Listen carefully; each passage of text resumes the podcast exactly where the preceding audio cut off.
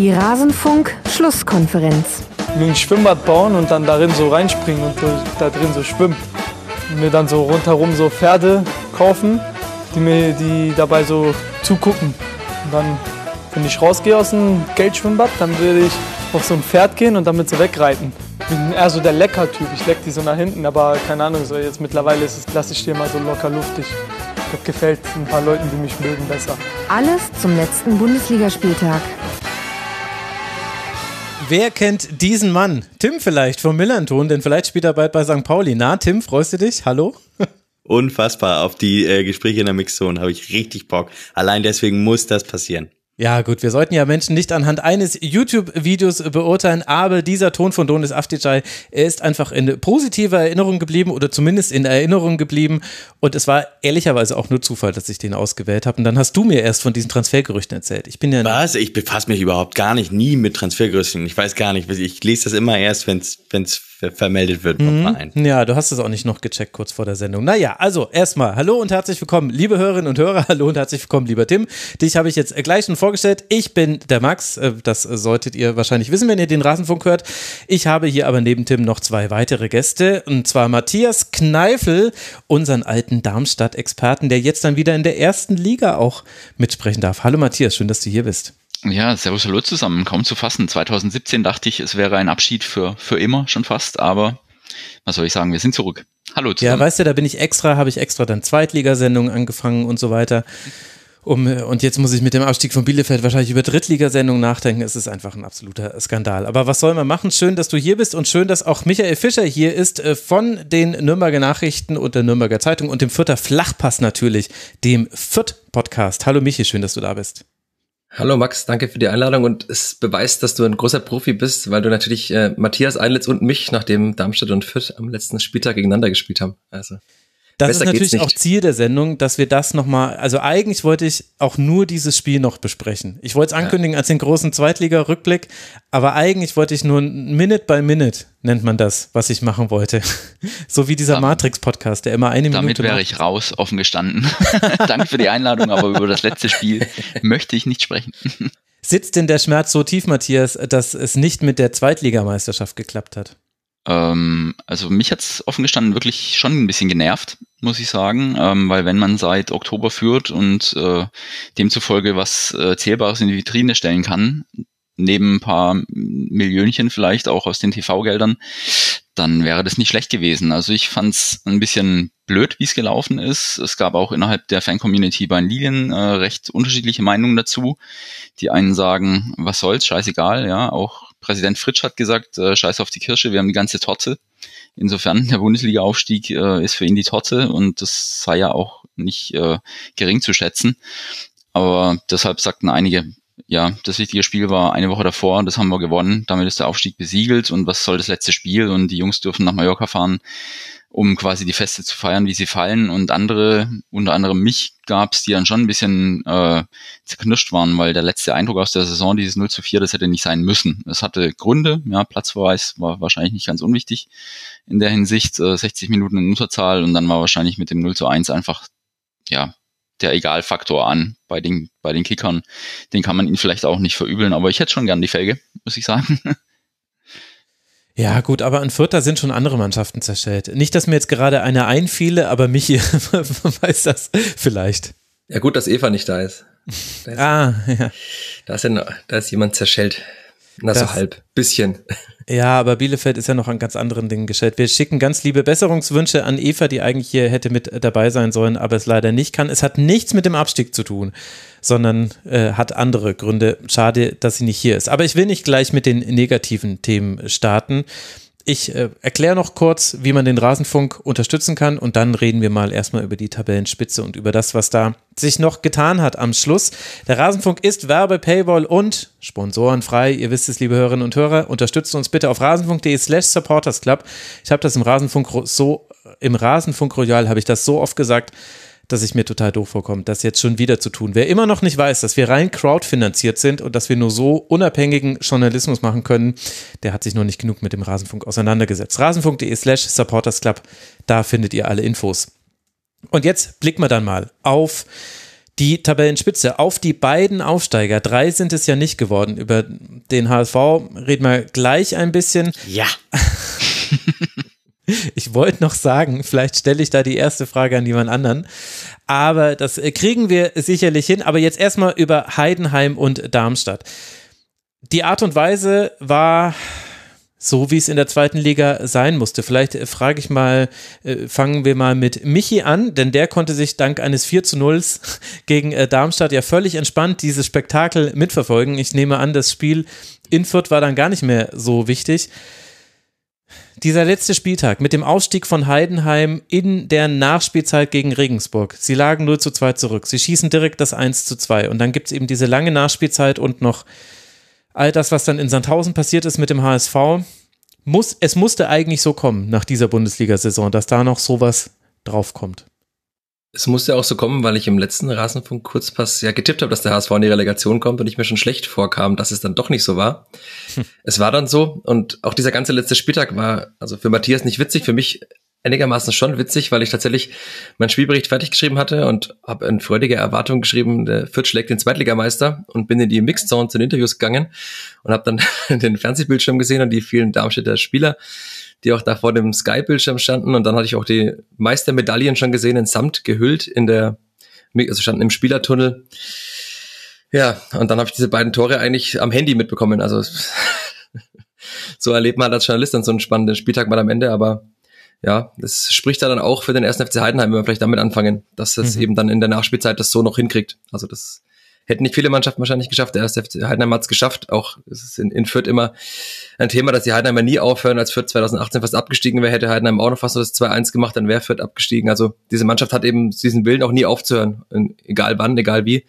Und das ist natürlich ein großes Verdienst von Frank Schmidt, wenn wir auch über den dann sprechen wollen. Ja, Matthias muss da etwas bedröppelt zwar, aber er muss nicken. Der Verweis auf die Medaillen, er hat dir wehgetan. Wir haben es deutlich in, in deinem Blick gesehen. Aber das ist schon das, was man festhalten muss. Neben all den Dingen, die man natürlich zu Heidenheim sagen kann und zu Größe der Stadt und des Vereins und der Fanlager und so weiter und so fort. Aber es ist nicht die Schuld vom ersten FC Heidenheim, dass die erste Liga Attraktivitätsprobleme hat. Deswegen sollte man das vielleicht nicht äh, auf ihre Schultern abladen. Aber es ist eben einfach sehr konstant, was da in Heidenheim passiert. Nur fünf Niederlagen. Es gibt kein Team, das so selten verloren hat in dieser Saison. Darmstadt sieben Niederlagen, der HSV und St. Pauli acht Niederlagen und dann sind wir schon im zweistelligen Bereich. Das ist letztlich das, was da jeden einzelnen dieser 67 Punkte ermöglicht hat. Ja, ich würde auch sagen, dass ähm, der letzte Spieltag auch somit äh, die Ausgeburt dessen war, was Heidenheim auch darstellt. Also diese Mentalität und auch diese Wucht, die die Mannschaft auf dem Platz bringen kann. Ich finde, ähm, Heidenheim hat es zum Schluss dann verdientermaßen auf Platz eins geschafft und auf jeden Fall auch verdientermaßen äh, den Gang in die Erstklassigkeit, weil sie ja beständig sich weiterentwickelt haben. Also es ist ja ein Verein, der, ich glaube, beim letzten Kurzpass, bei dem ich zu Gast war, hatte ich gesagt, dass sie, glaube ich, nie schlechter als Platz acht oder sowas in der zweiten Liga waren. Also auf jeden Fall immer weit entfernt von niederen Tabellenregionen. Und sie haben es auch durch kluge Transferpolitik geschafft, ähm, sich immer weiter zu verstärken, ohne jetzt die Hochkaräter zu verpflichten, vermeintlich, sondern einfach auch äh, Leute, die in dieses Bündel Heidenheim reinpassen. Und deshalb war das für mich, äh, wie ich damals glaube ich auch meinte, fast schon überfällig, dass die mal dran sind. Gegen Werder vor ich meine, drei Jahren haben sie ja fast schon dran gekratzt. Mhm. Und jetzt haben sie es äh, vollendet und ich muss sagen, das ist dann schon verdientermaßen, zweifelsohne. Tim, wie blickst du auf Heidenheim? Ja, äh, tatsächlich auch ähnlich, ähnlich wie Matthias. Also äh, das ist die logische Konsequenz von jahrelanger guter Arbeit und immer wieder guter Platzierung. Und dann ist es halt eben so, dass dann verliert man gute Spieler, die guten oder die besten Spieler gehen weg nach der Saison, wenn man irgendwie in den Top 6 landet, aber nicht aufsteigt. Aber ein, zwei bleiben dann vielleicht doch hängen im Geflecht und wenn das dann immer mehr und mehr, Stück für Stück immer ein bisschen mehr wird, dann hat man irgendwann so einen Kader zusammen, dann holt man noch jemanden wie Tim Kleindienst zurück und hat dann in der Saison, in dieser einen Saison dann natürlich dann auch das Glück, dass die so ein Spieler wie, wie Adrian Beck, dass der einschlägt, dass der eine super Hinrunde gespielt hat, aus der Regionalliga hochkommt, dass sowas funktioniert, dass man dann Moore zwar verliert, das ist dieser eine Spieler, den man verloren hat, bei dem man gesagt hat, so ja, das hast, den hast du verloren in die Bundesliga, weil der schneller gewachsen ist als der Verein im Grunde. Und dann holst du dir Jan Niklas Beste, der im Grunde das, also der hat das schon tätowiert auf seiner Spielweise, dass er zu, nach Heidenheim gehört.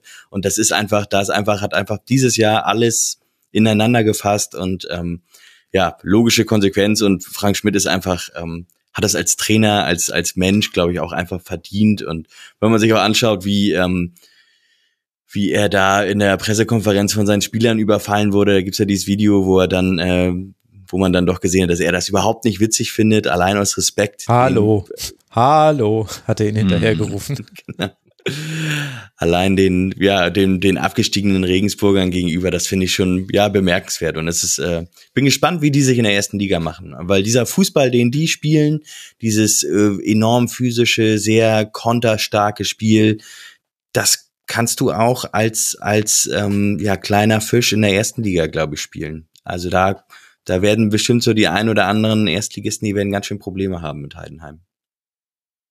Das glaube ich nämlich auch.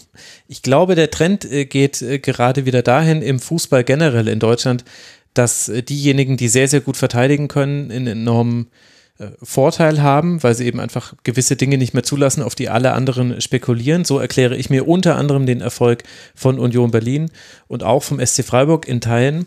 Ich glaube auch, dass Heidenheim so richtig ein unangenehmer Gegner werden könnte und dann so ein bisschen so, Matthias, wie damals Darmstadt in der ersten Saison, da war die Spielweise natürlich schon noch ein bisschen anders, mhm. aber einfach dieses Überraschungsmoment für sich auch nutzt. Und da war es doch auch, glaube ich, der Saisonstart von Darmstadt, der ganz gut war. Ja, also Darmstadt hatte in der ersten Saison, die dann quasi auch zum Klassenerhalt führte, ähm, erstmal immer gepunktet an den ersten drei Spieltagen mit äh, Unentschieden und dann kam Sieg in Leverkusen dazu und dann hat man sich immer über dem Strich gehalten und damals war es so ein Credo von Dirk Schuster, ähm, immer mehr Punkte auf dem Konto zu haben, als Spieltage gespielt sind und das hat er in der ersten Saison sehr gut äh, mit seinem Team auf die Reihe gekriegt und dann verließ er uns ja Richtung Augsburg. Ähm, dann kam eher, eher Pleiten, Pech und Pannen zusammen, weil einfach der Verein nicht so gefestigt war, um irgendwie den Königsmacher in der Hinsicht äh, Schuster zu ersetzen, der quasi der Ein-Mann-Betrieb war an, an der Kommandobrücke. Aber ich finde, damals mit uns hochgegangen ist auch ähm, Ingolstadt. Die haben sich auch gehalten äh, seiner Zeit und das war ja eine ähnlich kleine Nummer. Vielleicht äh, auch da der, der äh, Wiederkehrer in Form von Heidenheim von damals von Ingolstadt, die ja Pascal Groß zum Beispiel auch seinerzeit im, im Team hatten, der jetzt äh, schon seit ewigen Zeit in der Premier League reüssiert, was man ihm damals, glaube ich, nicht zugestanden hätte. Ähm, also ich glaube auch, Heidenheim ist unangenehm und wer die auf die leichte Schulter nimmt, der hat ein Problem. Definitiv. Das war damals noch unter Hasenhüttel im 4-3-3 und mit hohem Pressing. Das, da kam natürlich noch ein taktischer Kniff mit dazu bei Ingolstadt. Ich denke, wir müssen aber noch kurz über Tim Kleindienst sprechen, der ja auch die Torjägerkanone in der zweiten Liga gewonnen hat. Mit 25 Treffern. Jan Niklamps Beste mit 12 Treffern, jetzt auch nicht so weit dahinter. Also das sind dann schon mal 37 der 67 Treffer, die Heidenheim gemacht hat. Michi, was macht so jemanden wie Kleindienst aus? Ist es auch der richtige Spieler am richtigen Ort? Kannst du dir vorstellen, ich meine, er hatte ja auch schon ein paar andere Vereine und das war ja eine Rückholaktion, die ihn nach Heidenheim gebracht hat. Funktioniert er da besonders gut oder wie würdest du das einschätzen? Ich, ich, er funktioniert auf jeden Fall perfekt und er ist der perfekte Spieler am perfekten Ort, das kann man sagen. Also ich habe vorher der Aufnahme nochmal auch die offiziellen Bundesliga.de Statistik nochmal durchgescrollt. Da führt er geführt überall. Also er führt in der, also du hast die teure Kanone genannt. Bei der Abschlusseffizienz plus 11,2 steht hier. Also er hat auch sehr viel aus den Möglichkeiten gemacht. Da wird Tim wahrscheinlich mit XG-Werten noch nachhelfen können. Aber auch wenn ich hier weitergehe, also dann er ist bei den Zweikämpfen hat er die meisten geführt. Er hat äh, die intensiven Läufe führt er an. Bei den Sprints ist er weit oben. Also mhm. er ist auch für diese Heidenheimer Spielweise, für diese sehr intensive auch prägend. Und das, man kann ihn nicht nur an den Toren bemessen, deswegen wäre es für Heidenheim auch ein großer Verlust, wenn sie ihn verlieren würden. Ich weiß nicht, wie der aktuelle Stand ist. Vor einigen Wochen wurde er mal interviewt und da hat er so vielsagend darauf geantwortet, ob er weiter in Heidenheim spielt. Ich denke, er könnte auch für andere Vereine interessant sein, dieses Paket aus der Physis, die er mitbringt und der Torgefahr. Andererseits wäre es wahrscheinlich für ihn auch eine schöne Geschichte, mit Heidenheim dann in der Bundesliga zu bleiben, mit Frank Schmidt, mit seinem größten Förderer. Also er wurde ja auch außerhalb von Heidenheim jetzt nicht so glücklich, wie er es in Heidenheim bislang ist. Also ich würde es mir auch wünschen, also für den ersten FC Heidenheim. Also, das wäre eine schöne Geschichte, wenn sie den jetzt verlieren. Den zu ersetzen würde extrem schwierig mit so einem physischen Stürmer, der so treffsicher ist. Also er ist nicht nur der an einem guten Ort, sondern er ist am perfekten Ort als perfekter Ja, Spieler. da stimme ich tatsächlich mit ein. Vielleicht auch, weil er eben schon die Erfahrung hatte, weggegangen zu sein und dann dort nicht den Erfolg zu haben und wieder zurückgekommen zu sein und dann durchzustarten, zumindest jetzt in dieser Saison, kann ich mir offen gestanden nicht äh, ausmalen, dass er jetzt äh, einen anderen Weg einschlägt, sondern dass er weiß, das Gesamtpaket stimmt in Heidenheim. Hier hat er eben die Leute um sich rum, die ihn bedienen. Aber was mir auch damals, als die Lilien in Heidenheim nach ewigen Zeiten wieder verloren hatten, im, im März auf der kalten ähm, Schwäbischen Alb, ähm, da war es dann so, dass es mich überrascht hat, dass er tatsächlich schon auch am Spiel teilnimmt. Also er ist jetzt kein Knipser, der irgendwie im Strafraum oder um den Strafraum rum wartet, bis er bedient wird, sondern er ist auch ein Spieler, der sozusagen den Angriff mit einleitet. Und das fand ich damals zumindest in dem Spiel isoliert betrachtet sehr bemerkenswert, dass er eben nicht nur der Finisher ist, sondern dass er auch was zum Spiel beiträgt und auch einen gewissen Bewegungsradius hat. Und ähm, um vielleicht noch meinen Gedanken abzuschließen, den ich mir gerade hier so nochmal vor Augen geführt habe, es ist ja nicht nur Tim Kleindienst. Also sie haben ja wirklich eine gewachsene Struktur. Ähm, Mann und Busch zum Beispiel kam ja, glaube ich, seinerzeit in Bremen in die Bundesliga und wurde vermutlich für ein bisschen zu leicht äh, empfunden und hat sich jetzt aber in Heidenheim schon jahrelang einen Namen gemacht auf der Außenbahn oder auch Mainka äh, als Defensivstabilisator und Kapitän, der damals mit äh, dem Christoph Zimmermann, der bei den Lilien jetzt zurückgekommen ist, beim BVB 2 gespielt hat. Und beide treffen sich jetzt letztes Jahr, äh, nächstes Jahr wieder in der Bundesliga. Das ist auch eine schöne Geschichte. Also Maloney kam auch äh, unterklassig und ist äh, ein absoluter Ankerspieler im Mittelfeld. Also auch so einer, der, glaube ich, nicht äh, tot zu kriegen ist in puncto Laufwerte. Äh, auch stark. Und also so könnte man noch ein paar andere nennen, ohne jetzt äh, dann nur auf Kleindienst sich zu versteifen. Also da ist schon wirklich ein Gesamtpaket am Start, meines Erachtens. Ja, ich finde, was man bei Tim Kleindienst, äh, ich will, ich will gar nicht zu viel auf Heidenheim rumreiten, aber das ich finde ich total wichtig. Der ähm, was man, der hat, letzte Saison hat er ja nicht so getroffen tatsächlich auch, war, hatte da so ein kleines Tief, aber war trotzdem, der Impact von ihm war trotzdem immer noch unfassbar groß, weil der gerade für dieses Pressing, für dieses hohe, für dieses intensive Anlaufen so wichtig ist. Ich glaube, es war Frank Schmidt, aber das ist schon fünf, sechs Jahre her, der hat ihn mal als den besten Defensivspieler der Liga bezeichnet und das fand ich damals total spannend, weil ich das überhaupt nicht auf dem Zettel hatte und Tim Kleindienst nie so richtig drauf geachtet hatte und den irgendwie anders verortet hatte und dann sagte ja, ich meine, es war Frank Schmidt, sagte, es ist der beste Defensivspieler der Liga. Und dann habe ich darauf geachtet und gesehen, was der abreißt. Ne? Also, Michi, du hast es gesagt, die meisten Zweikämpfe in der Liga geführt. Da zählen natürlich auch die Defensivzweikämpfe rein. Und was der da an Kilometern frisst für das Team, das ist schon ja bemerkenswert. Fernab von den ganzen Toren. Also der Impact auf, auf so ein Team, der ist echt unfassbar groß und nicht nur mit Toren und Torabschlüssen und Offensivaktionen zu bemessen von ihm. Ja, er ist so ein bisschen eine Mischung aus Höhler und Hoffmann. Höhler bei Freiburg, der auch mal so wahnsinnig viele Zweikämpfe hat, auch sehr wichtig ist im Anlaufen und Hofmann, der einfach jedes äh, Kopfballduell gewinnt. Da hat sogar Kleindienst vergleichbare Zahlen, 248 gewonnene Kopfballduelle. Rang 2 hat da schon über 50 Kopfbälle weniger. Also das ist äh, schon wirklich sehr deutlich. Und das und das bemerkenswerte bei der Statistik. Ich habe das gestern, habe ich einen Artikel geschrieben, da habe ich mich mit Ragnar Ache befasst, ähm, der ja bei Michi Fischer ja durchaus äh, bekannt sein sollte. Und der führt irgendwie zehn Kopfballduelle pro Spiel und gewinnt davon knapp mehr als 50 Prozent. Und eine Quote von knapp mehr als 50 Prozent ist ja für einen Stürmer schon mal ein Riesenwert. Und da ist ganz vorne Tim Kleindienst, der 13 Kopfballduelle pro Spiel führt, was schon fast top ist, aber der gewinnt halt 60 Prozent seiner Kopfballduelle. Also das ist, oder hat er diese Saison gewonnen? Das ist unfassbar, was der für Zahlen vorgelegt hat. Das ist wirklich unfassbar. Das war auch im Hinspiel, als die Lilien gegen Heidenheim 2 zu 2 gespielt hatten, da hat er zum 2 zu 2 ausgeglichen durch einen Kopfball und ich glaube, sein Gegenspieler in dem Fall, Yannick Müller, der muss es bis heute noch äh, fühlen, weil der wirkte wie vom Bus überragend. Ja, also es war unglaublich, mit welcher Wucht er in dieses Kopfballduell ging. Da war schon fast äh, die Frage, ist es überhaupt noch fair? Ja, aber es war, war auf jeden Fall äh, eine enorme Präsenz. Ja. Lustig, vor allem, dass wir quasi von dem Argument herkommen, eigentlich kann man bei Heidenheim kaum jemanden so richtig rausheben und wir sollten nicht nur über Kleindienst sprechen und dann reden wir am Ende dann doch wieder nur über Kleindienst. Vielleicht noch äh, zwei, drei Worte zum Trainer, weil ihr den ja jetzt auch schon sehr lange begleitet. Ähm, ich meine, es ist einer der Trainer, die quasi an der Kopfhaltung erkennbar sind, der schräg gestellte Kopf, so verfolgt er eigentlich alles, äh, woher auch immer das kommt aber Frank Schmidt wird jetzt auch im Herbst, glaube ich, Volker Finke als dienstältester Bundesliga-Trainer äh, ablösen wenn es äh, jetzt dann losgeht, wenn ich äh, mich da richtig erinnere. Es kommt jetzt nämlich auch ein Buch zu ihm heraus. Da hatte ich nämlich jetzt gerade ein bisschen Kontakt mit dem Verlag und äh, da haben wir so ein bisschen hin und her geschrieben.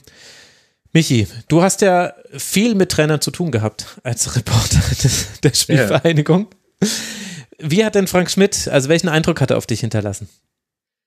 Ich, das ist blöd immer mit diesem Alexander Zorniger Beispiel in Fürth dann anzufangen, aber der ist ja ein Trainer, da könntest du auch sehr viele O-Töne einspielen hier. Der sehr viele schöne Dinge auch erzählt. Die PKs machen sehr viel Spaß, seit er in Fürth ist.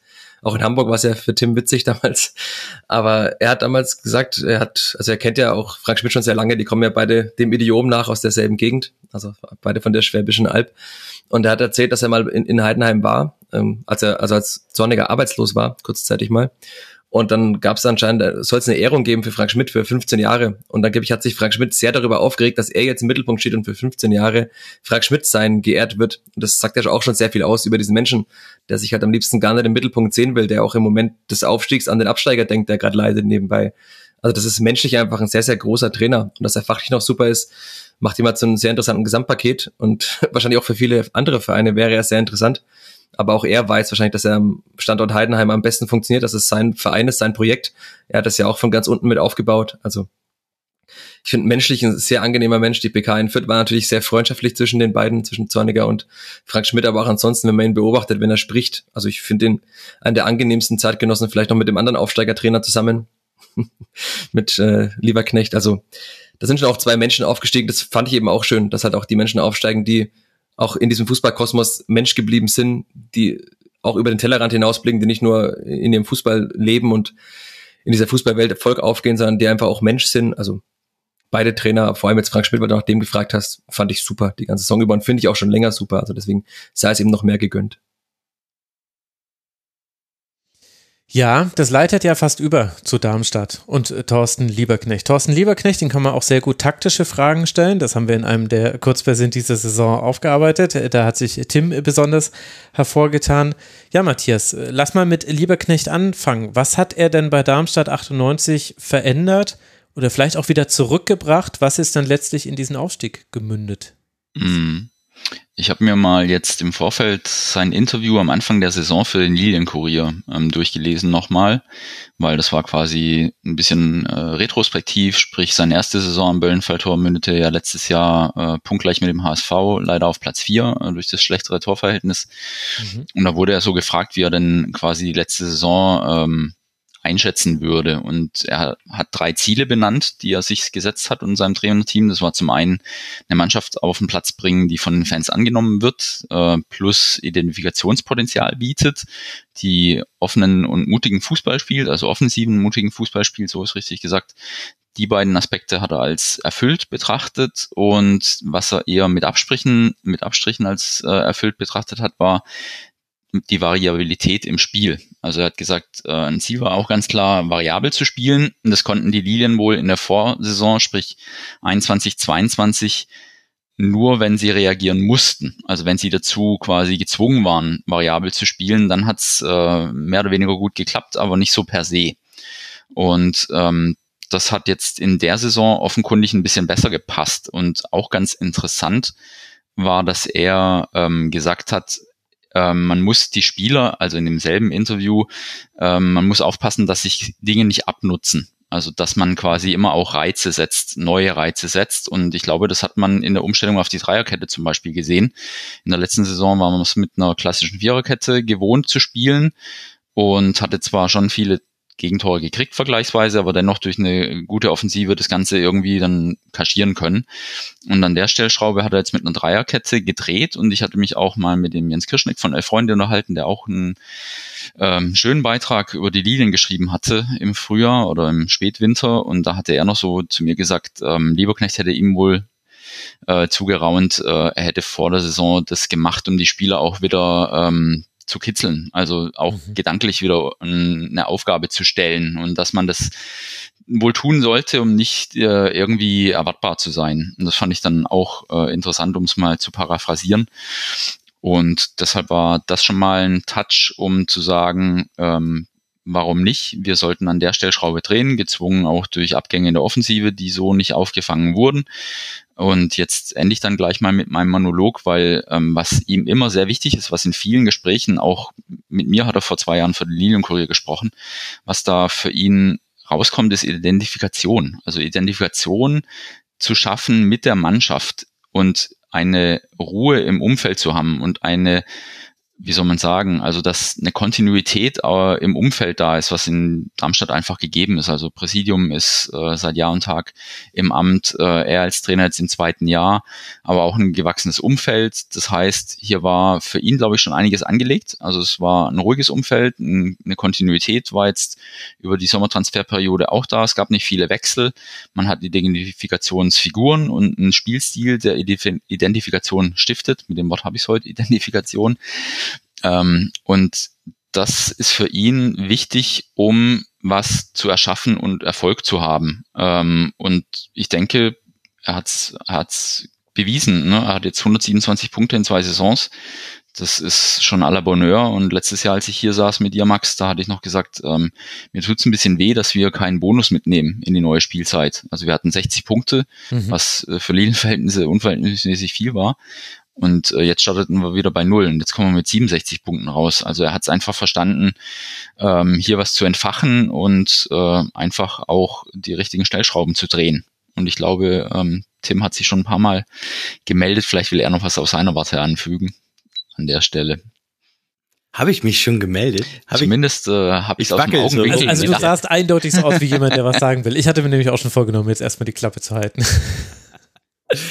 Ja, ich finde es total äh, interessant, was du gesagt hast, weil ähm, ich das bei Frank Schmidt ist ja fast gegenteilig. Man sagt ja so, ähm, Timo Schulz hat mal gesagt, wenn du in, als Trainer in drei Jahren, du musst, kannst eineinhalb Jahre was aufbauen und dann musst du sozusagen das auch eineinhalb Jahre abreiten.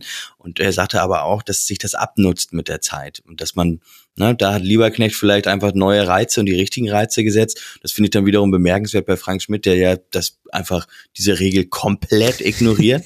einfach Christian Streicher auch. Also das ist da einfach, weiß ich nicht, ob ob sie vielleicht doch neue Reize setzen. Bei Frank Schmidt habe ich nicht das Gefühl, dass da so viel, ähm, ja, was heißt Neues kommt, das meine ich gar nicht negativ, sondern dass er da doch einfach sehr ähm, direkt ist und mit dieser Art einfach gut ankommt.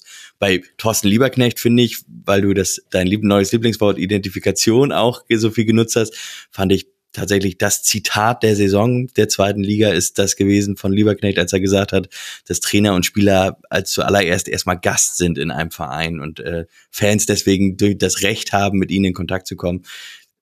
Völlig unabhängig, vereinsunabhängig, äh, der beste Satz, den ich diese Saison auf jeden Fall von irgendwem aus dem Business gehört habe.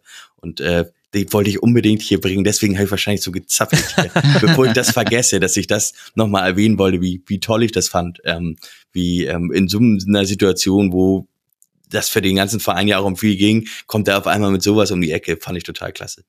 Ja, also du hast absolut recht. Das ist natürlich ein Satz, der geht äh, jedem Fan äh, runter wie Öl und er ist ja auch wirklich so. Ne? Also Trainer und Spieler gehen, die Fans bleiben. Und demzufolge ist dieses Zitat, äh, zu Gast zu sein, ja tatsächlich ziemlich treffend, aber natürlich auch, was einen anrührt in einer gewissen äh, Art und Weise.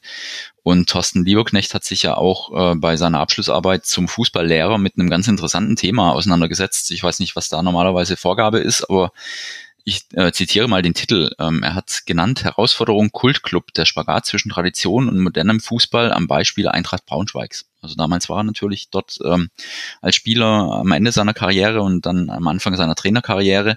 Und ähm, ich glaube, ihn fasziniert es wirklich in einem Umfeld anzukommen, wo schon was da ist, wo eine Tradition da ist, wo aber auch noch nicht äh, überbordend ist, also wo noch ein Umfeld ist, das geschlossen werden kann zwischen Stadt, Verein, Umfeld.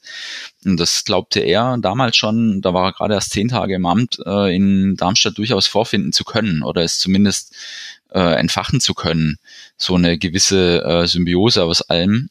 Und wie ich vorhin sagte, also für ihn ist Ruhe im, im Verein und Kontinuität sehr wichtig, um dann wiederum Identifikation stiften zu können, Erfolg zu haben, Step by Step. Und ähm, was soll ich sagen, hat es wirklich äh, gut geschafft mit Platz vier und Platz zwei. Also da kann man nicht meckern.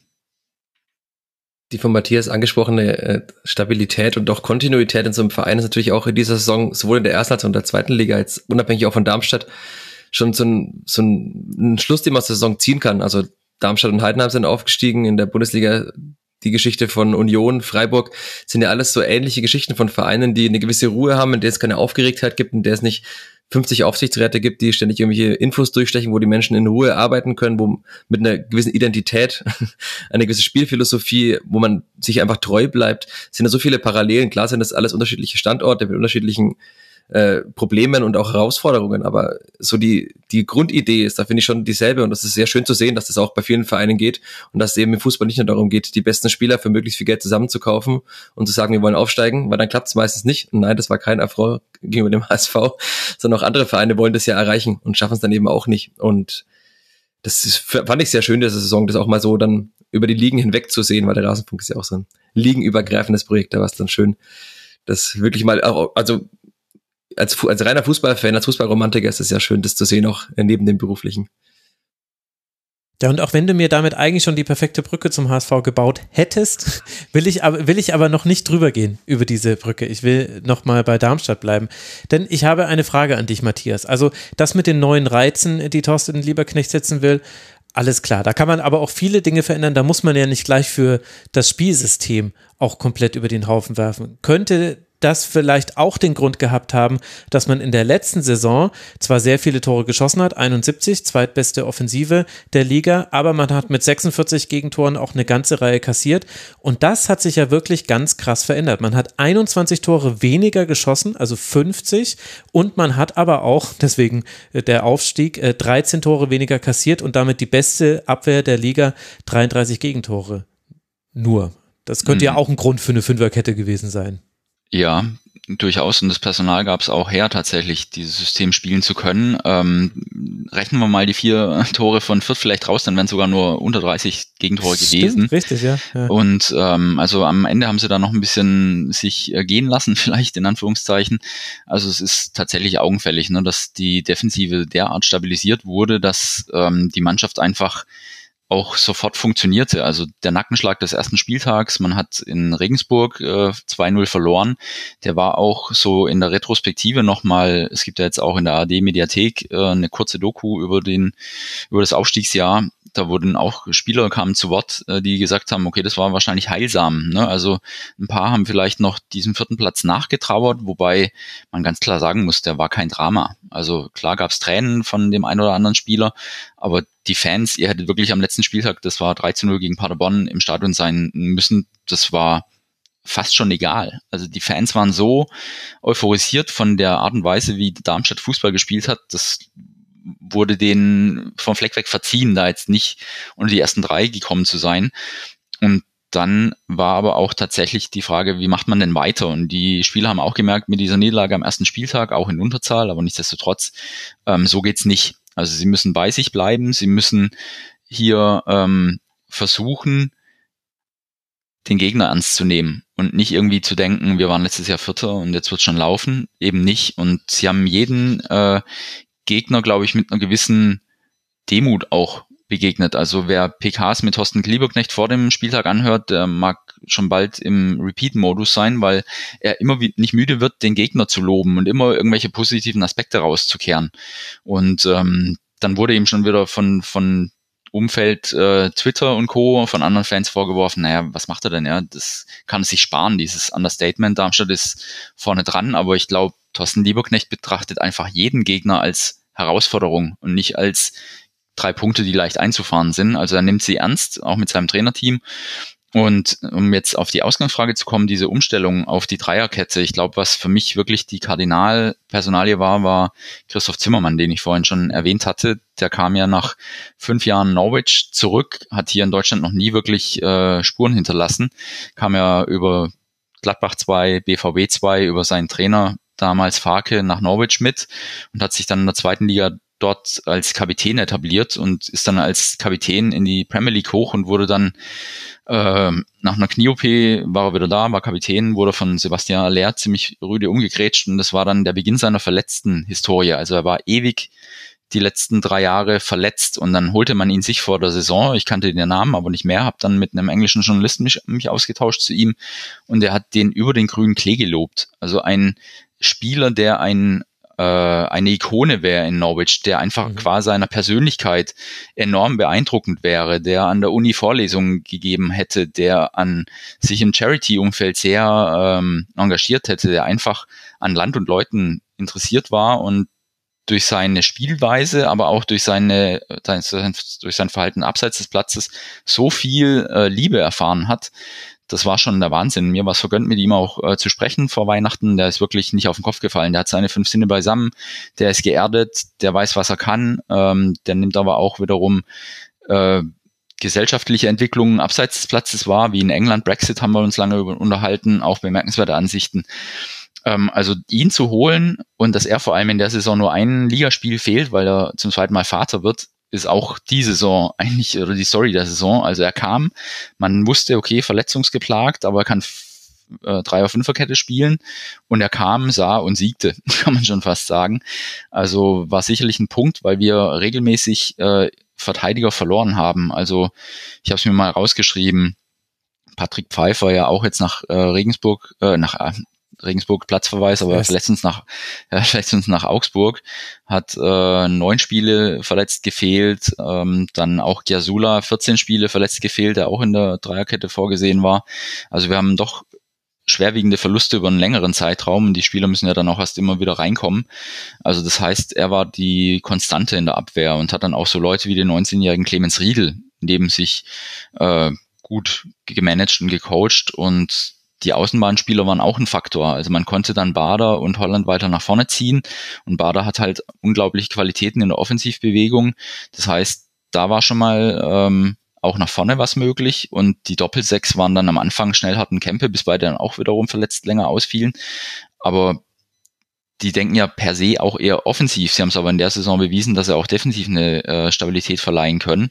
Und so, wer auch immer ausfiel, er war ersetzbar. Also die Breite des Kaders, auch wenn es nicht die Big Names waren, sie haben funktioniert. Und das ist wahrscheinlich das, was bei Lieberknecht das Herz höher schlagen lässt, weil er wusste, er hat hier ein Team geformt, das ein Team ist. Also jeder, der ins Spiel geworfen wird. Zum Schluss hatten sie ein bisschen Probleme, ja, den Sack zuzumachen. Aber über lange Strecken der Saison, wer reinkam, wusste, welches, welche Rolle er zu erfüllen hatte. Und zwar in relativ unterschiedlichen Systemen. Also in Hannover ging es ganz in die Hose, da haben sie ein System gespielt, das hatten sie noch nie gespielt. Das musste sich dann Lieberknecht auch danach ähm, ankreiden lassen, da nicht frühzeitig reagiert zu haben. Aber ähm, es ging einfach viel auf in der Saison. Und diese Dreier-Fünfer-Kette mit Doppelsechs, mit einem variablen Manu um einen äh, zentralen Stürmer Tietz oder dann später auch mal kurzzeitig mit äh, Honsack, der nicht auf dem Flügel agierte, sondern zentraler, was ihm dann gut tat. Da griffen eigentlich äh, viele ja, Rädchen ineinander und auch ganz wichtig Marvin Melem, der hinter der Spitze das Spiel an sich gerissen hat und so konstant und auf so einem hohen Niveau gespielt hat wie noch nie, als er seit äh, Karlsruher Zeiten zu uns gekommen ist als ganz junger Spund. Ja, also viele Rädchen, die äh, zusammenwirkten und mhm. ein Team. Mit Christoph Zimmermann finde ich als sehr zentralen Mann in der Defensive und auch Marcel Schuhen hat gezeigt, dass er was kann im Tor. Ja, und wenn du dann so eine Dreierkette hast, dann kann nämlich auch mal, ne, Tim, dann kann nämlich auch mal der Linksverteidiger nachrücken, zentral oder aus dem Halbraum kommt. Das kann man sich sonst nicht leisten. Auch wenn er angeblich dann Sechser gespielt hat, wobei wir natürlich ja, alle wissen, ja. das äh, stimmt nicht so. Das war auch ähm, Aber es ist, also ich finde das durchaus interessant, diese, diese Entwicklung hin zur Dreierkette von Darmstadt. wenn man das, wenn es mal wenn man so in die taktischen Muster blickt, die so erfolgreich waren in dieser Saison in der zweiten Liga, ähm, und die Teams, die wirklich spielerisch herausgestochen haben, dann war es Darmstadt mit der Umstellung auf eine Dreierkette. Der SC Paderborn hat eine fantastische Hinrunde gespielt, auch mit einer Dreierkette, auch umgestellt hin zu einer Dreierkette. St. Pauli ist ja erst richtig gut geworden mit einer Dreierkette. Kräuter führt, hat unter Zorniger auch eine Dreierkette entwickelt. Ich glaube, das ist auch einfach so eine so eine generelle Entwicklung und da ähm, ist sozusagen ja Darmstadt, Paderborn, die sind halt einfach haben zur richtigen Zeit die richtige taktische Entscheidung getroffen und sind dann die Welle ganz vorne abgeritten, während andere Teams noch versuchten, da Lösungen zu finden. Ähm, gegen, äh, gegen solche Systeme haben die einfach munter erstmal die ersten, die erste Saisonhälfte dominiert, bevor es dann überhaupt ja, vielleicht auch taktisch so ein, zwei Sachen gab, die, die Darmstadt und Paderborn schwerer fielen, haben sie sozusagen diesen, diesen Vorteil der, der, ja, diesen taktischen Vorteil auch einfach nutzen können für sich. Das ist, glaube ich, so, ja, generell so eine, so eine kleine Entwicklung, die man mit so einem Zeitversatz in der ersten Liga auch schon letzte Saison, glaube ich, hatte, mit, mit, oder teilweise immer noch Union Berlin, das, naja, knackt ja mhm. immer noch nicht so richtig jemand. Ähm, aber die hatten ja halt auch diesen, diesen, diesen zeitlichen Vorteil von so einem System, mit dem andere Probleme hatten und worauf erstmal Lösungen gefunden werden müssen. Also es war auch so, dass Darmstadt natürlich immer noch, äh, Tim, ich habe dich im Ohr von einer der letzten Aufnahmen, auch Darmstadt spielt natürlich immer noch den langen Ball keine Frage. Aber Darmstadt hat es auch verstanden, mit einem sehr spielstarken Mittelfeld wie Kempe, Schnellhardt oder Melem auch den Ball spielen zu können oder auch ein Außenverteidiger wie ähm, Bader steht jetzt auch nicht mit dem Ball auf Kriegsfuß. Also die können schon auch einen guten Ball spielen. Man hat aber mit Tietz vorne auch einen sehr guten ähm, Zielspieler, mhm. der jetzt vielleicht nicht die Menge an Toren schießt wie jetzt ein Kleindienst, der aber für das Spielsystem Darmstadt sehr wichtig ist, also der dann auch den Ball verarbeiten kann, weiter ablegen kann, der auch schon mal phasenweise auf der 10 gespielt hat, also als hängende Spitze eher ähm, und da wiederum auch Akzente setzen konnte. Also da ging einfach wirklich in der Saison viel auf und auch Lieberknecht sagte, wenn ein langer Ball kann auch geil sein, wenn er halt zielgerichtet ist und nicht nur aus der Verzweiflung geschlagen. Also mit ihm herrschte schon so oder zog so ein gewisser Spielstil dann schon auch mit ein, wobei die Grundlagen unter Kramotzes und Anfang auch schon ein bisschen gelegt waren, wobei es Anfang zu sehr auf die Spitze getrieben hat, was dann gar nicht funktioniert hat. Aber das ist eine andere Geschichte und mit der müssen wir uns gar nicht mehr beschäftigen. Ähm, vielleicht ein letzter Aspekt von mir, was bei Darmstadt mir nicht so gut gefallen hat, jetzt auch äh, an zwei Spielen gegen den KSC zu Hause haben wir 2-1 gewonnen äh, und in Hannover haben wir 2-1 verloren, aber da hat Lieberknecht in meiner Wahrnehmung sehr lange gebraucht, bis er reagiert hat. Also die Gäste haben in den, oder die gegnerischen Teams haben in den jeweiligen Spielen irgendwann sehr viel Druck ausgeübt. Hannover von Anfang an, KSC im Laufe der zweiten Halbzeit und er hat lange gebraucht, bis er personell eingegriffen hat und gegen KSC ging es gut, gegen Hannover fiel dann noch das 2-0 und es war für mich eigentlich eine Frage der Zeit, bis das äh, fällt und dann hat er erst reagiert, indem er personell umstellt. Aber er hätte es auch schon im Spiel tun können, indem er Müller zum Beispiel auf die Doppelsechs zieht, weil da hat er allein Holland auf der Sechs spielen lassen, der aus einer längeren Krankheitsphase zurückkam. Also es ging irgendwie gar nicht auf und da nicht frühzeitig zu reagieren, ich finde, das müsste er in der ersten, äh, ersten Liga besser tun. Mal so ein bisschen ähm, ja, das Haar in der Suppe zu finden. Aber das ist ja mal auf hohem Niveau. Genau, es hat ja dennoch für den Aufstieg gereicht, aber wenn man Haare suchen möchte, dann äh, kann man vom Ende der Saison her denken, aus den letzten vier Spielen drei Niederlagen, ein Sieg. Und das bringt mich so zu der Kardinalfrage, und ich meine das jetzt wirklich nicht hämisch äh, denjenigen Teams gegenüber, die es nicht geschafft haben, einfacher natürlich der HSV aufzusteigen. Warum, Michi, du darfst mal anfangen mit einem Erklärungsansatz, warum ist es so schwierig, die Form zu halten. Egal wie souverän man vorher in der Saison gespielt hat, es scheint so zu sein, dass im April, und zwar nicht nur beim HSV, beim HSV ist es halt das Klischee, aber es ist ja zum Beispiel jetzt auch Darmstadt passiert, Heidenheim hatte auch seine Wackler drin, die einzigen, die alles gewonnen haben, aber das ist eine ganz andere Geschichte, war Rostock. Die sind einfach so, aber da, da kommen wir später zu. Warum ist es so schwer, eine Zweitligasaison auch durch diesen Frühling hindurch dominant oder stabil zumindest zu Ende zu bringen? Also bei der Antwort mit dem Frühling habe ich schon wieder eine indirekte Anspielung gesehen, aber gut. Ja. Ich komme völlig unbewaffnet. Und ich habe auch jetzt auch keinen 5-Euro-Schein, den ich ins Phrasenschwein werfen kann, aber es ist tatsächlich so, dass diese Liga schon sehr ausgeglichen ist.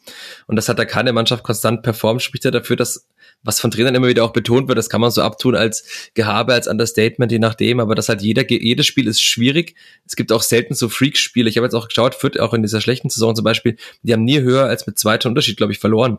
Und das spricht ja auch für diese Liga, dass es nicht, nicht so oft diese Spiele gibt, in denen mal jemand 5-0, 6-0 abgeschossen wird, wie es in der Bundesliga teilweise vorkommt sondern es gibt eben Mannschaften wie so Rostock, die du angesprochen hast, die dann plötzlich auf einmal einen, einen Run hinlegen und mal fünf Spiele gewinnen mit der Art, in, mit der sie Fußball spielen, wenn sie gerade gut drin sind. Es hat natürlich auch viel damit zu tun, dass einige Mannschaften mit personellen Problemen zu tun hatten, Darmstadt zum Beispiel, auch andere Vereine, ich denke jetzt an den ersten FC Nürnberg, der mir zumindest geografisch nicht so fern liegt, der hat ja auch viel mit Verletzungen zu tun. Wenn einem natürlich Schlüsselspieler ausfallen, dann kann das eine ganze Statik in dem Spiel auseinander oder auseinanderbrechen lassen. Und das ist bei einigen Mannschaften auch los gewesen. Natürlich hatten Darmstadt und Heidenheim was zu verlieren Der HSV hatte auch was zu verlieren. Ich habe nochmal geguckt. Also wenn wir jetzt dann noch überleiten wollen, vielleicht äh, vier der acht Niederlagen im März und im April. Also das war diese Frühlingsandeutung ja schon da, aber da hat er eben auch wieder was zu verlieren. Und auch, wenn ich über Fürth spreche, die ich ja sehr viel gesehen habe in der Saison, nämlich 34 Mal, ähm, die hatten auch irgendwann was zu, zu, verlieren. Also sie sind aus diesem Abstiegskampf rausgekommen und hätten dann den Schritt machen können ins Mittelfeld. Und dann ging es wieder darum, okay, es geht nicht mehr darum, irgendwas zu gewinnen, sondern man hat wieder was zu verlieren, dass man kann wieder abrutschen in der Tabelle. Und so geht es einigen Mannschaften auch. Aber ähm, das, ich glaube, das Wichtigste ist diese Ausgeglichenheit der Liga. Man hat ja auch gesehen, wie lange und wie viele Mannschaften gegen den Abstieg gespielt haben. Also eigentlich alle ab Platz 10 haben bis in die Endphase der Saison gegen den Abstieg gespielt und alle bis Platz 6 konnten oben mitspielen. Das spricht ja auch dafür. Also klar, es gab eine gewisse Zweiteilung, aber trotzdem gab es eine Ausgeglichenheit in diesen beiden Tabellenhälften. Und kühl gab es drei Mannschaften, die sich irgendwann mal sicher sein konnten, wo sie nächstes Jahr Fußball spielen, in welcher Liga. Also das macht ja auch Spaß an dieser Liga und ich glaube, das wird nächstes Jahr nochmal stärker so. Also war auch in einigen PKs, die ich angeschaut habe in den letzten Wochen der Fall, dass einige schon gesagt haben, okay, diese zweite Liga nächstes Jahr, die wird schon tough. Also da gibt es jetzt keine Mannschaft, von der man sagt, okay, das ist mal ein Aufsteiger, der wird mit Sicherheit mit 20 Punkten wieder absteigen, wie es ja auch schon Mannschaften gab. Wie Ingolstadt mal abgestiegen ist zum Beispiel, die hatten sehr wenig Punkte. In dieser Saison hatten auch alle Absteiger relativ viele Punkte, auch wenn am Ende jetzt dann Regensburg und Sandhausen etwas haben abreißen lassen. Aber es gibt es auch nicht mehr, dass da jetzt Mannschaften reinkommen, die völlig chancenlos sind, sondern es kann halt auch mal der SFC Magdeburg zweimal gegen den HSV gewinnen als Mannschaft, die gerade mal das zweite Jahr in der zweiten Liga spielt. Sind aufgestiegen, ja. Also waren zwar schon mal in der zweiten Liga, aber Was ist das waren einer der drei, drei Aufsteiger mit Lautern und mit ähm, You name it. Braunschweig. Braunschweig. So sieht's aus. Ah. Genau. Ja, du brauchst, um Eva äh, nochmal reinzuholen, ohne dass sie dabei ist, aber sie ist ja auch eine Verfechterin, die sagt, ähm, man braucht einen Lauf. Also man muss mehrere Serien starten, am besten über den Verlauf der Saison weg, um irgendwie äh, was zu gewinnen. Und die Lilien hatten halt mal 21 Spiele ungeschlagen. Das Deshalb konnten sie sich auch leisten, die letzten, von den letzten vier Spielen nur einen Sieg zu landen. Das hat natürlich sehr geholfen, zeigt aber auch, dass einfach die Basis über die Saison hinweg gelegt wurde. Und zum Schluss, du hast Rostock erwähnt, Max, die hatten natürlich auch durch den Trainerwechsel jetzt einfach dann das richtige Pferd, auf das sie gesetzt haben. Aber da sollten wir doch nochmal über den HSV reden, bevor wir jetzt schon eher in die niederen Tabellenregionen kommen. Und ähm, wenn Ja. ich vielleicht gerade mal äh, meine 5 Cent mache, also es ist natürlich schon ernüchternd zu sehen, wenn der Zweitligist gegen den Erstligist so irgendwie doch chancenlos ist mit 0 zu 3 und 1 zu 3.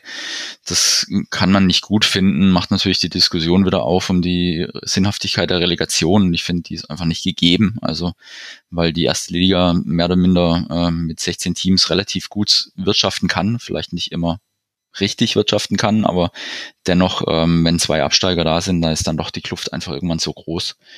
Und ähm, zwischen den, als es mal keine Relegation gab, waren die, die als Dritte aufgestiegen sind, regelmäßig wettbewerbsfähig. Also ich habe da zuletzt mal für eine Kolumne recherchiert, die landeten im Schnitt zwischen Platz 13 und 14 und hielten sich zwischen drei und vier Saisons. Also da war eine Wettbewerbsfähigkeit da. Aber heutzutage wird einfach einem dieser Platz genommen. Der HSV war jetzt leider zum zweiten Mal derjenige, der diese Niete gezogen hat. Und mit 66 Punkten ist es natürlich schon extrem bitter, da mit leeren Händen dazustehen. Ähm, Wie ist das aber, immer? Ich glaube, seit 2017 ist man eigentlich immer mit 66 Punkten direkt aufgestiegen. Ja, ich glaube, es gab nur einmal jemanden, der einen Punkt mehr oder sowas hatte, Braunschweiger oder so, und auch nicht aufgestiegen sind. Aber das ist schon wirklich die Ausnahme. Ähm, ja, woran lag's? Also ich habe mir so den Kader ein bisschen angeguckt, äh, der in den Relegationsspielen war. Da war auf der Bank gar nicht so wahnsinnig viel vorhanden, was auch zeigt, dass die Breite vielleicht auch bei einem HSV nicht mehr so tief ist. Na klar, das Beispiel Vuskovic hattet ihr ja auch zuletzt mit Nando hier an der Stelle sehr gut auseinandergedröselt, wie Doping zu verstehen ist, Epo-Doping oder eben auch nicht. Der hat ihnen sicherlich gefehlt, weil sie in der zweiten Halbserie nur dreimal zu null gespielt hatten, in der ersten Halbserie jetzt sechsmal.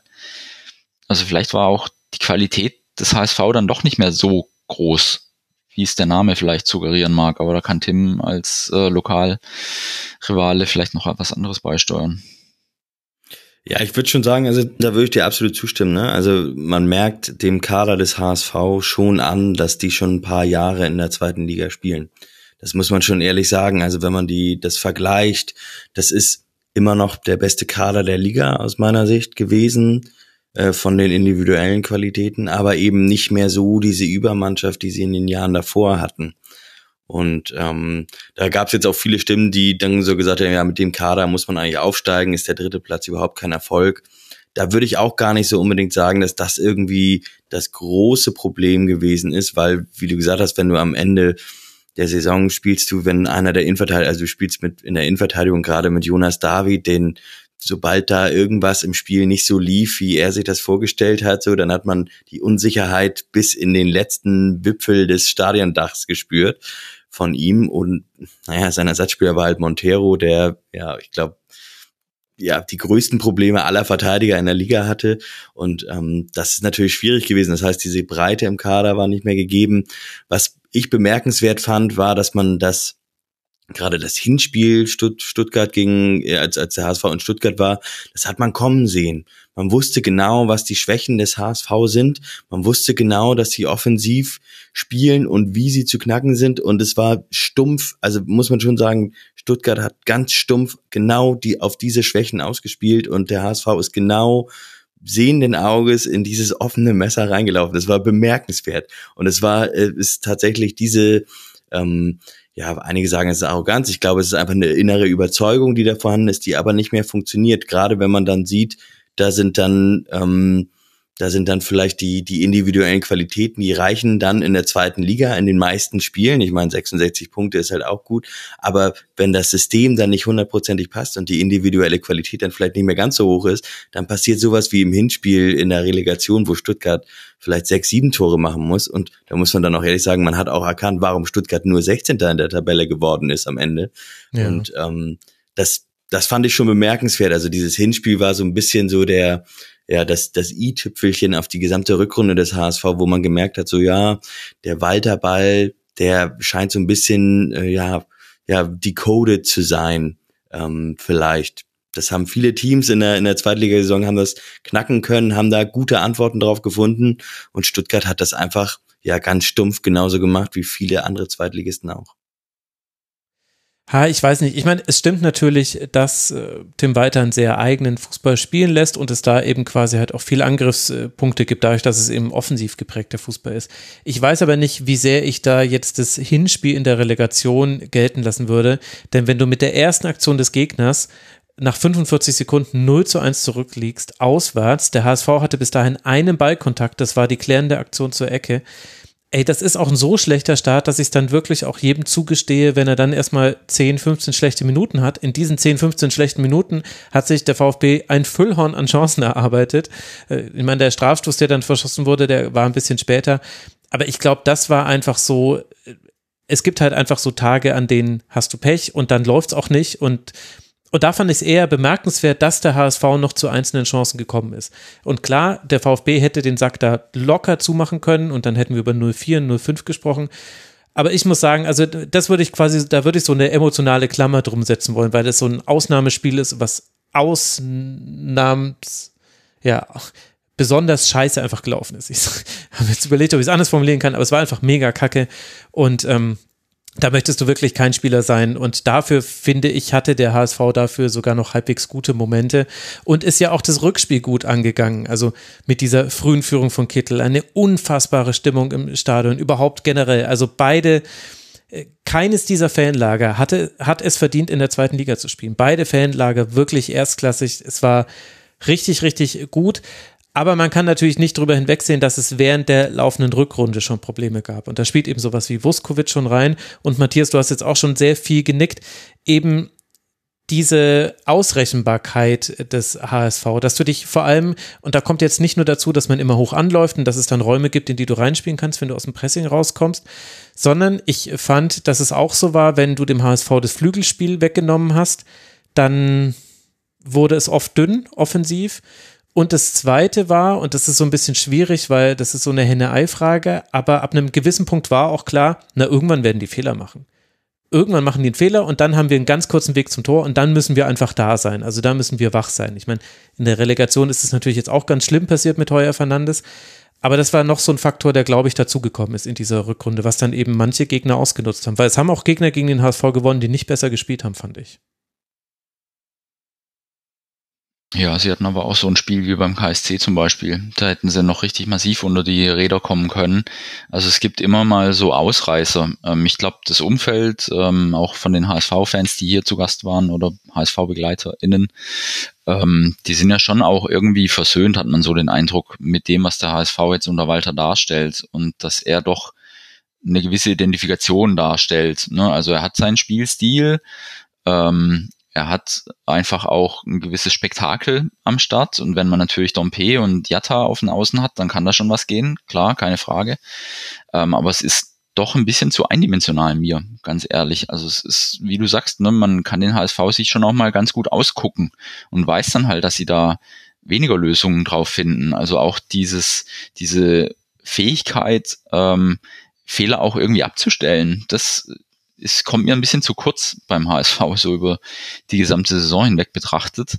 Äh, wenn sich dann jetzt natürlich Katterbach auch noch einen Kreuzbandriss holt, klar, aber jeder Verein hat irgendwo äh, Verletzungssorgen und muss äh, zusehen, dass Lösungen gefunden werden. Und da ist mir der HSV gerade was so, sagen wir mal, das Defensivverhalten und auch vielleicht die mangelnde Schnelligkeit in der Defensive anbetrifft, das ist mir da doch ein bisschen zu wenig. Also ich muss da schon mich wundern, wie das beim HSV dann so in einem Treueschwur mündet. Also ich finde es ja gut, dass man an einem Trainer festhält und ich habe es vor zwei Jahren nicht ganz verstanden, wieso man Walter holt, der maßgeblich einen ganz anderen Fußball propagiert als seine Vorgänger und der vielleicht für die zweite Halbzeit, äh, zweite Liga auch manchmal ein bisschen naiv ist. Dann in eine zweite Saison zu gehen, fand ich äh, konsequent, weil irgendwo muss ja auch eine gewisse Kontinuität her. Aber jetzt bin ich sehr gespannt, was, was folgt. Also Bolt und äh, Walter wollen bleiben und wollen weiterarbeiten. Ich kann mir vorstellen, dass das Umfeld mit dabei ist die äh, Resonanz nach dem Spiel jetzt in Hamburg sprach ja auch dafür. Aber ich finde schon, dass irgendwo auch in der Defensive oder im Defensivverhalten was geändert werden muss. Also Heuer Fernandes allein kann es halt auch nicht retten in letzter Konsequenz. Ich weiß nicht, wie, wie Michi es sieht, der da auch vielleicht ein bisschen strategisch taktischeren äh, Blick drauf hat.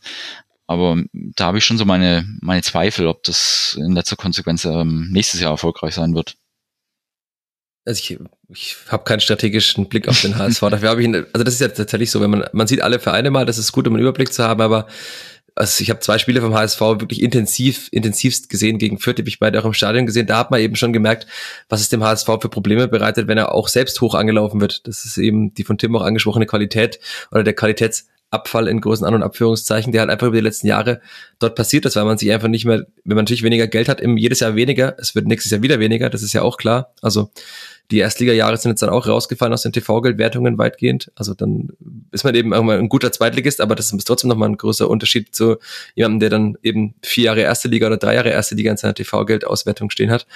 Und das merkt man der Mannschaft einfach an, dass da halt einfach nicht mehr die Qualität da ist. Und wenn es selbst Vierte schafft, die wahnsinnig nett vor Selbstbewusstsein gestrotzt haben in der Saison, dem HSV in zwei Spielen solche Probleme zu bereiten mit, mit hohem Pressing, haben andere Mannschaften auch getan, dann spürt man eben, dass da die Qualität nicht mehr so da ist. Und auch das fand ich im Stadion immer bemerkenswert. So am Anfang beim HSV dachte man immer, die werden mit jedem Wechsel nochmal besser gefühlt von den Namen, zumindest von der Bank. Und das ist einfach auch nicht mehr so. Also wenn der HSV wechselt, die erste Elf ist immer noch wahnsinnig gut gewesen, aber die Wechsel waren dann eben auch nicht mehr so gut. Und man hat es in der Relegation auch gesehen, als Suhonen kam, das war eine völlig unnötige, ein unnötiger Platzverweis in der Situation, den er sich da geholt hat. Also jemand, der klug Fußball spielt, begeht diesen Fehler dann einfach nicht in dem Spiel.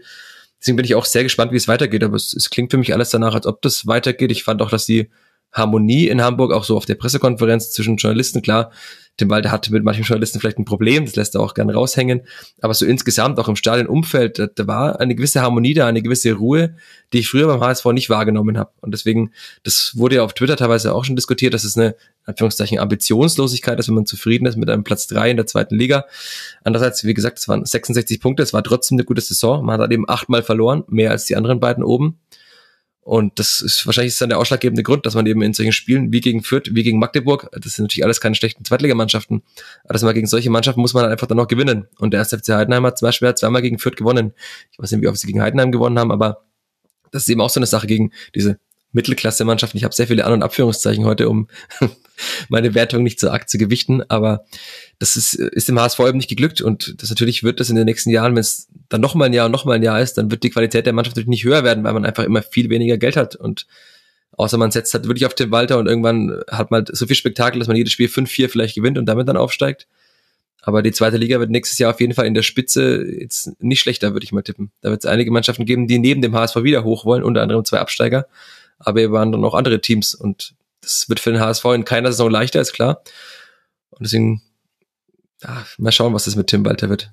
Also was man Walter natürlich zugute halten muss, er ist jetzt zweimal auf Platz drei eingelaufen, besser als seine Vorgänger und ähm, mit 66 Punkten, wie wir vorhin schon sagten, kannst du ihm kaum was jetzt wirklich äh, an, an Fahrlässigkeit vorwerfen oder so. Aber ich finde die Balance im Spiel des HSV, die muss einfach ausgebaut werden, nach meinem, nach meinem Empfinden, nach meinem Dafürhalten.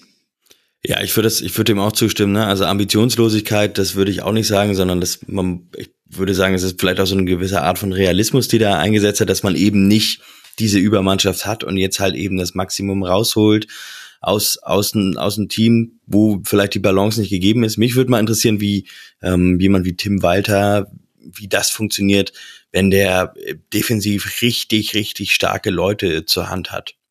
Weil das kannst du ja auch haben, dass dieser Fußball, ich frage mich immer, wie würde Pep Guardiola funktionieren bei ähm, nichts gegen den Verein, aber bei Eintracht Braunschweig zum Beispiel oder so, ne? Also wie, wie gehen Trainer mit sowas um? Und ich könnte mir bei Tim Walter zum Beispiel vorstellen, dass der, wenn der tatsächlich ein Team hat, was qualitativ echt gut ist, mhm. und da mhm. denke ich gar nicht an Bayern oder Dortmund oder so, aber vielleicht auch, ich glaube, da könnte er vielleicht sogar noch, noch, noch viel besser sein. Alle würden sagen, er ist der beste Trainer der Welt, weil er so eine klare, überzeugende Idee hat und ja auch offensiv durchaus radikale Elemente da drin hat und ähm, ja durchaus auch ansehnlichen Fußball spielen lässt und so. Und das finde ich alles total gut. Es ist vielleicht in der einen oder anderen Situation und vor allem jetzt in der Rückrunde, wo das ziemlich deutlich dass er, dass da die Anpassungen nicht vorgenommen wurden. Vielleicht konnten sie auch einfach nicht vorgenommen werden. Vielleicht ist es so radikal in die eine Ecke geschoben, dass es eben nur so ein One-Way-Ding war und es eben nicht mehr zurückging, es eben keine Abstufung gibt in diesem Spiel, in dieser Spielidee und es deswegen halt schwierig wird. Er hat es auch verbal, rhetorisch immer wieder herausgehoben, dieses Selbstbewusstsein. Ich glaube, da würde ich fast mal vermuten, dass das auch so eine Art Schutzschirm ist, den er um sich und sein Team herum aufbauen wollte, dass er gesagt hat, ja, hier die, die äh, uns kritisieren, die wissen nicht, dass wir nächstes Jahr Bundesliga spielen. Das ist natürlich ein Satz, der ihnen unfassbar um die Ohren gehauen wurde jetzt die letzten Tage. Aber das sagst du ja als Trainer nicht, weil du absolut davon überzeugt bist, wir sind die geilsten, sondern weil du ja vielleicht auch irgendwen schützen willst, dein Team schützen willst, das stark reden willst und und und. Also ähm, ja, deswegen, mich würde es mal interessieren, wie, wie, wie das mit Tim Walter ja funktioniert in, in, in einem anderen Kontext, wo vielleicht ähm, defensiv vielleicht oder vielleicht die Balance einfach in so einem Team mehr gegeben ist. Und das war jetzt beim HSV in dieser Saison vielleicht nicht so, aber ja, genau, man muss es vielleicht abstufen. Vielleicht müssen wir uns alle auch ein bisschen neu justieren, weil in meinem Kopf ist der HSV immer noch der große HSV sozusagen, die absolute Übermannschaft, die in der zweiten Liga eigentlich nichts verloren hat, so ungefähr. Ähm, und das ist er halt einfach nicht mehr, das muss man auch sagen. Und da ist dann sind vielleicht 66 Punkte auch schon echt eine richtig gute Ausbeute. Ich meine, die haben, muss man auch sagen, eine richtig gute Saison gespielt. Nur achtmal verloren. Das ist eben auch, gewonnen. genau, das ist eben auch nicht alles andere als schlecht, ne? Also man muss das jetzt auch nicht, nicht niederreden, aber es gab eben diese, wenn man, wenn man die Kritikpunkte finden will, dann ist es eben sowas wie diese ja, fehlende Anpassungsfähigkeit, obwohl die Probleme offensichtlich sind für alle. Ja, aber dafür sind sie auch nicht weggeknickt. Also, weißt du, es gab eben zum Beispiel dieses Derby gegen St. Pauli, was man 4 zu 3 gewinnt. Äh, ja, aber wie? Also da muss man ja dazu sagen, das war ja auch so, dass das war ja also ich möchte, da möchte ich, also das Derby ist ja tatsächlich. Ja, ich weiß, dass ich da jetzt individuelle Fehler vom. Steche, ja. ja, aber du hast es gewonnen, ist doch drauf. Also äh, alle haben doch erwartet, dass der HSV wieder ausrutscht. Vor allem, weil die haben doch das Spiel davor, glaube ja, ich, damals äh, verloren. Und das war wieder, ach, jetzt äh, geht's, jetzt geht's wieder dahin. Genau, auf äh, Lautern am Betzenberg haben sie 0 zu 2 verloren. Und, äh, und dann gewinnen sie aber dieses Derby. Dann verlieren sie in Magdeburg. Und man denkt sich so, ach ja, der HSV, er ist wieder da. Sie schaffen es einfach nicht. Meine Güte. Und dann ähm, ja, ich weiß nicht, ob man das 2 zu 2 gegen Paderborn, da waren aber auch schon gute Elemente mit drin und sie gewinnen aber die letzten drei Spiele. Sie stolpern nicht in Regensburg, sie äh, stolpern nicht zu Hause gegen Fürth, sie stolpern nicht mal auswärts in Sandhausen. Und das sind alles, und letztlich wissen wir doch alle genau, was passieren muss, damit man aufsteigt. Es liegt doch, also es liegt so sehr auf der Hand, dass äh, dass es schade ist, dass ich es sagen muss, sie haben fast die identische Bilanz, die Darmstadt hatte. Nämlich 70 Tore und 45 Gegentreffer. Darmstadt hatte 71, 46, habe ich ja vorhin gesagt. Also Umstellung auf Fünferkette. Nächste Saison geht es ganz entspannt nach oben. Ich nehme mein Honorar dann gerne in, im nächsten Sommer entgegen. Ja, wer weiß. Also der HSV hat jetzt zumindest äh, eine Ahnung, wie es funktioniert. Die mangelnde Balance oder Anpassungsfähigkeit äh, haben wir schon erwähnt, aber jetzt ist er zweimal Dritter geworden. Von oben kommt äh, die Hertha, wenn sie nicht noch weiter durchgereicht wird. Das wird sich ja wohl nächste Woche entscheiden. Äh, und Schalke. Also da will ich erstmal, wenn Hertha in der zweiten Liga bleibt, sehen, dass die das Unterhaus rocken. Also vielleicht ist ja der HSV da wiederum ein bisschen im Vorteil. Who knows? Also ich muss sagen, äh, ich habe äh, dieses Jahr beim HSV ein viel besseres Gefühl gehabt als noch im letzten Jahr, auch wenn es jetzt wieder nicht geklappt hat, aber ich finde, da haben trotz aller Widrigkeiten viele Dinge gut funktioniert und ich fand wirklich sensationell, wie sich Tim Walter nach dem Ausscheiden äh, präsentiert hat. Er war da bei Patrick Wasserzieher am Mikrofon und hat davon gesprochen, dass er jetzt sich richtig wie ein Hamburger fühlen würde. Sehr, sehr äh, demütig auch den Fans gegenüber, dass er so dankbar sei, bei so einem Verein zu trainieren und so weiter und so fort. Und das hatte schon viele, also wenn wir vorhin Thorsten Lieberknecht und Frank Schmidt loben, dann finde ich, gab es da natürlich auch andere Momente bei Tim Walter, aber diesen Moment fand ich sehr stark. Und das war auch eine Seite, die ich so von ihm, zumindest in einem Field-Interview, wo ja schon noch viel Adrenalin mit im Spiel ist, auch wenn früh klar war, also gut, das wird jetzt nichts mehr mit dem Aufstieg. Vielleicht ist da auch eine Weiterentwicklung zu erkennen und ja, deswegen es hat halt wieder nicht gereicht. Relegation ist einfach mega scheiße. In 80 Prozent gewinnst der Erstligist. Was soll der Kack? Ja gut, wir wissen, was der Kack soll. Also es hat seine Gründe. Aber ja, es gab sehr viele positive Dinge und ich glaube, das hat man dann auch nach Schlusspfiff gemerkt beim HSV. Und damit kommen wir ja dann zu den Teams, äh, die es nicht geschafft haben. Wir müssen jetzt nicht mehr jedes Team hier einzeln durchgehen, auch wenn ich das Gefühl habe, dass wir über den FC St. Pauli noch ein kurzes Weilchen sprechen werden. Aber jetzt gibt es einen Drop-off in den Punkten, Tim. Also 66 Punkte hat der HSV, 67 haben Darmstadt und Heidenheim, jetzt 8 Punkte Cut, dann kommen Fortuna Düsseldorf und der FC St. Pauli. Dass es in dieser Reihenfolge war, das hatte dann mit dem letzten Spieltag zu tun. Dann Paderborn mit 55 und dann sprechen wir über den nächsten Cut. Warum haben es denn da andere Teams nicht geschafft, bis zuletzt dran zu bleiben? Wir hatten ja diesmal nur die Frage, wie die ersten drei Ränge verteilt sind. Tja, gute Frage. Also ähm, ein ganz wichtiges Spiel ist äh, tatsächlich St. Pauli gegen Fortuna Düsseldorf gewesen, das 0-0. Das war ja so das eine Spiel. Das war für beide richtig ätzend. Das eine Ergebnis, was auf gar keinen Fall passieren darf. So Und da ähm, habe ich auch heute immer noch Fragezeichen auf der Stirn, weil Fortuna hat, glaube ich, eineinhalb Mal aufs Tor geschossen während der ganzen Partie und weiß immer noch nicht, wie die sich vorstellten da, also die haben sich, wie sie sich vorstellten, das Spiel zu gewinnen, aber ich meine, St. Pauli hat das auch nicht geschafft und das spielte dem HSV natürlich enorm in die Karten.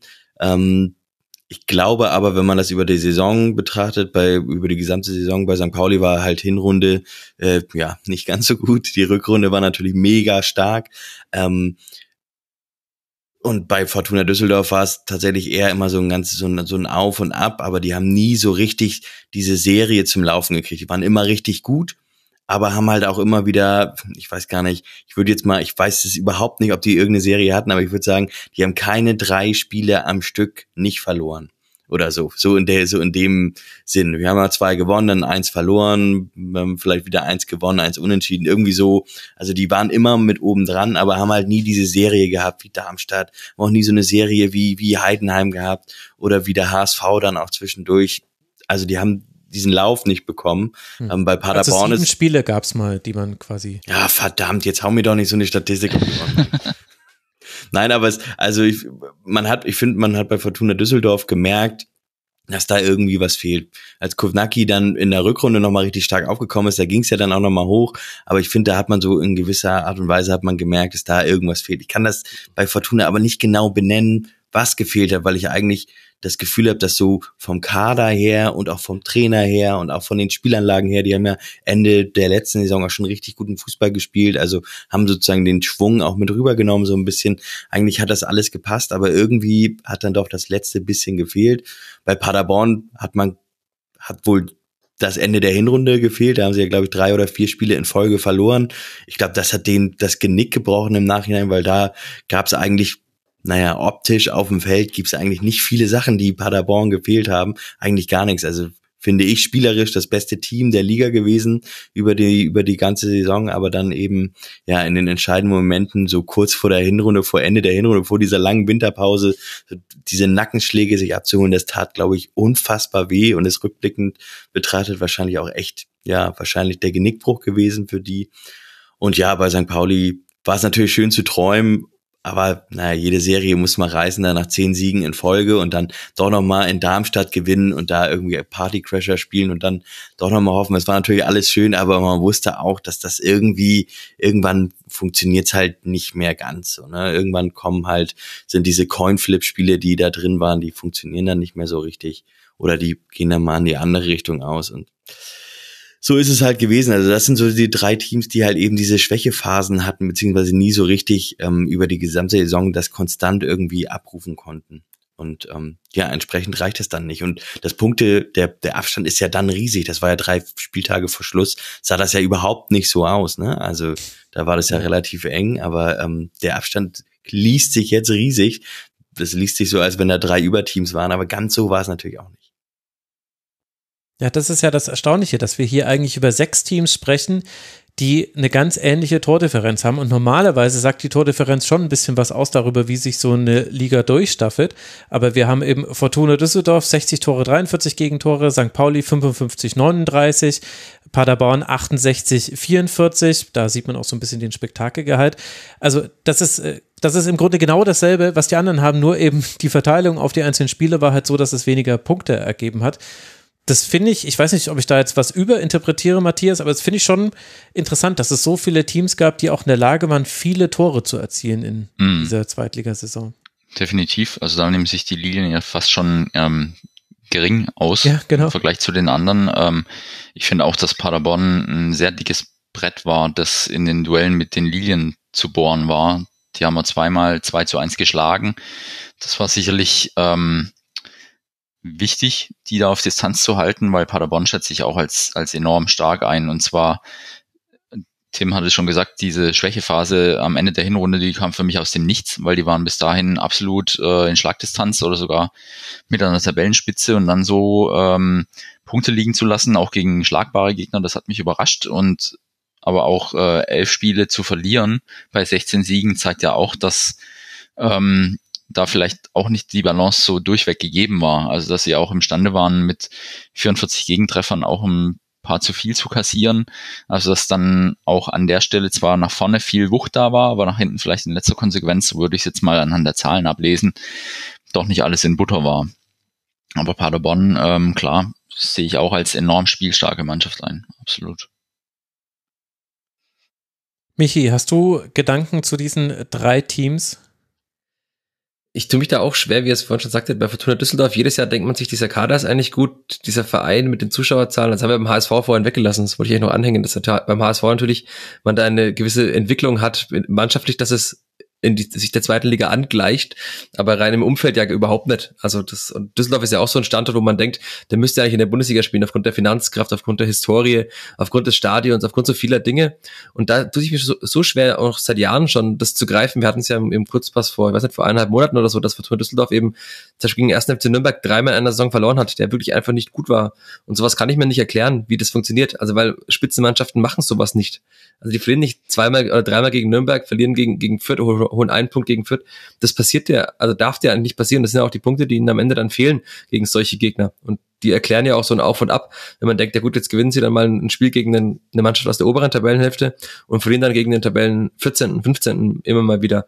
Und das ist ja auch seit Jahren so und das ist nie für mich greifbar, weil der Kader ist, es gibt's immer her aber sie überzeugen mich auch nicht. Also vielleicht sehe ich zu wenig Fortuna Düsseldorf Spiele, aber sie sind keine Mannschaft, die mich jetzt komplett zu 100 Prozent überzeugt. Das war in Heidenheim zum Beispiel anders, die halt einfach ihren Spielstil immer durchziehen und der auch dann an 30 Spieltagen von 34 funktioniert. Und das sehe ich bei Fortuna Düsseldorf zum Beispiel nicht. Bei Paderborn ist halt durch diese Spektakellastigkeit, da gibt's immer die Gefahr, dass mal was hinten passiert. Auch da hat, die haben gegen Fürth, als Fürth so schlecht war, als Fürth letzter war, glaube ich, oder zumindest weit hinten drin, die waren die erste Mannschaft, die gegen Fürth verloren hat am achten Spieltag oder so. Auch das sind so unerklärliche Dinge, dass Mannschaften es eben nicht schaffen, konstant zu sein.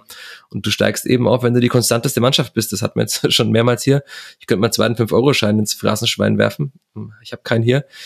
Aber das, das, das zieht sich ja durch die ganze Liga durch und es gibt eben Mannschaften, die können an guten Tagen gegen jeden gewinnen, die spielen dann auch oben mit, aber die haben halt eben diese guten Tage nicht konstant und das wird auch in den nächsten Jahren spannend zu sehen sein, weil ich nicht sehe, dass Fortuna Düsseldorf jetzt diesen Flow hat, auch mit dem Kovnatski-Abgang, dass sie da jetzt dann einfach nächstes Jahr Tabellenerster werden oder Zweiter und auf jeden Fall sicher aufsteigen. Das sehe ich bei denen nicht. Und natürlich spannend der, der Verein auch mit dem, habt ihr, glaube ich, mal größer besprochen gehabt, schon in der Vergangenheit, mit dem Projekt, das sie nächste Saison angehen wollen, was dafür eine Euphorie vielleicht entwickelt wird, wenn das Stadion immer voll ist aufgrund kostenloser Eintrittskarten, da lohnt es sich dann mal hinzublicken. Aber also richtig fassen kann ich das nicht. Und bei St. Pauli war es ja auch so. Also ich habe im, im März war es, glaube ich, mit Tim, haben wir das Spiel gesehen auf am Millantor gegen Fürth von St. Pauli. Auch da waren einige Spiele dabei, die musst du nicht gewinnen als FC St. Pauli. Und es war klar, dass dann irgendwann diese Coinflip-Spiele, wie Tim sie nannte, dass es irgendwann nicht mehr gut ausgeht. Also sie hätten auch gegen Fürth verlieren können zu Hause. Es gab andere Spiele, die mussten sie auf keinen Fall gewinnen, die haben sie gewonnen.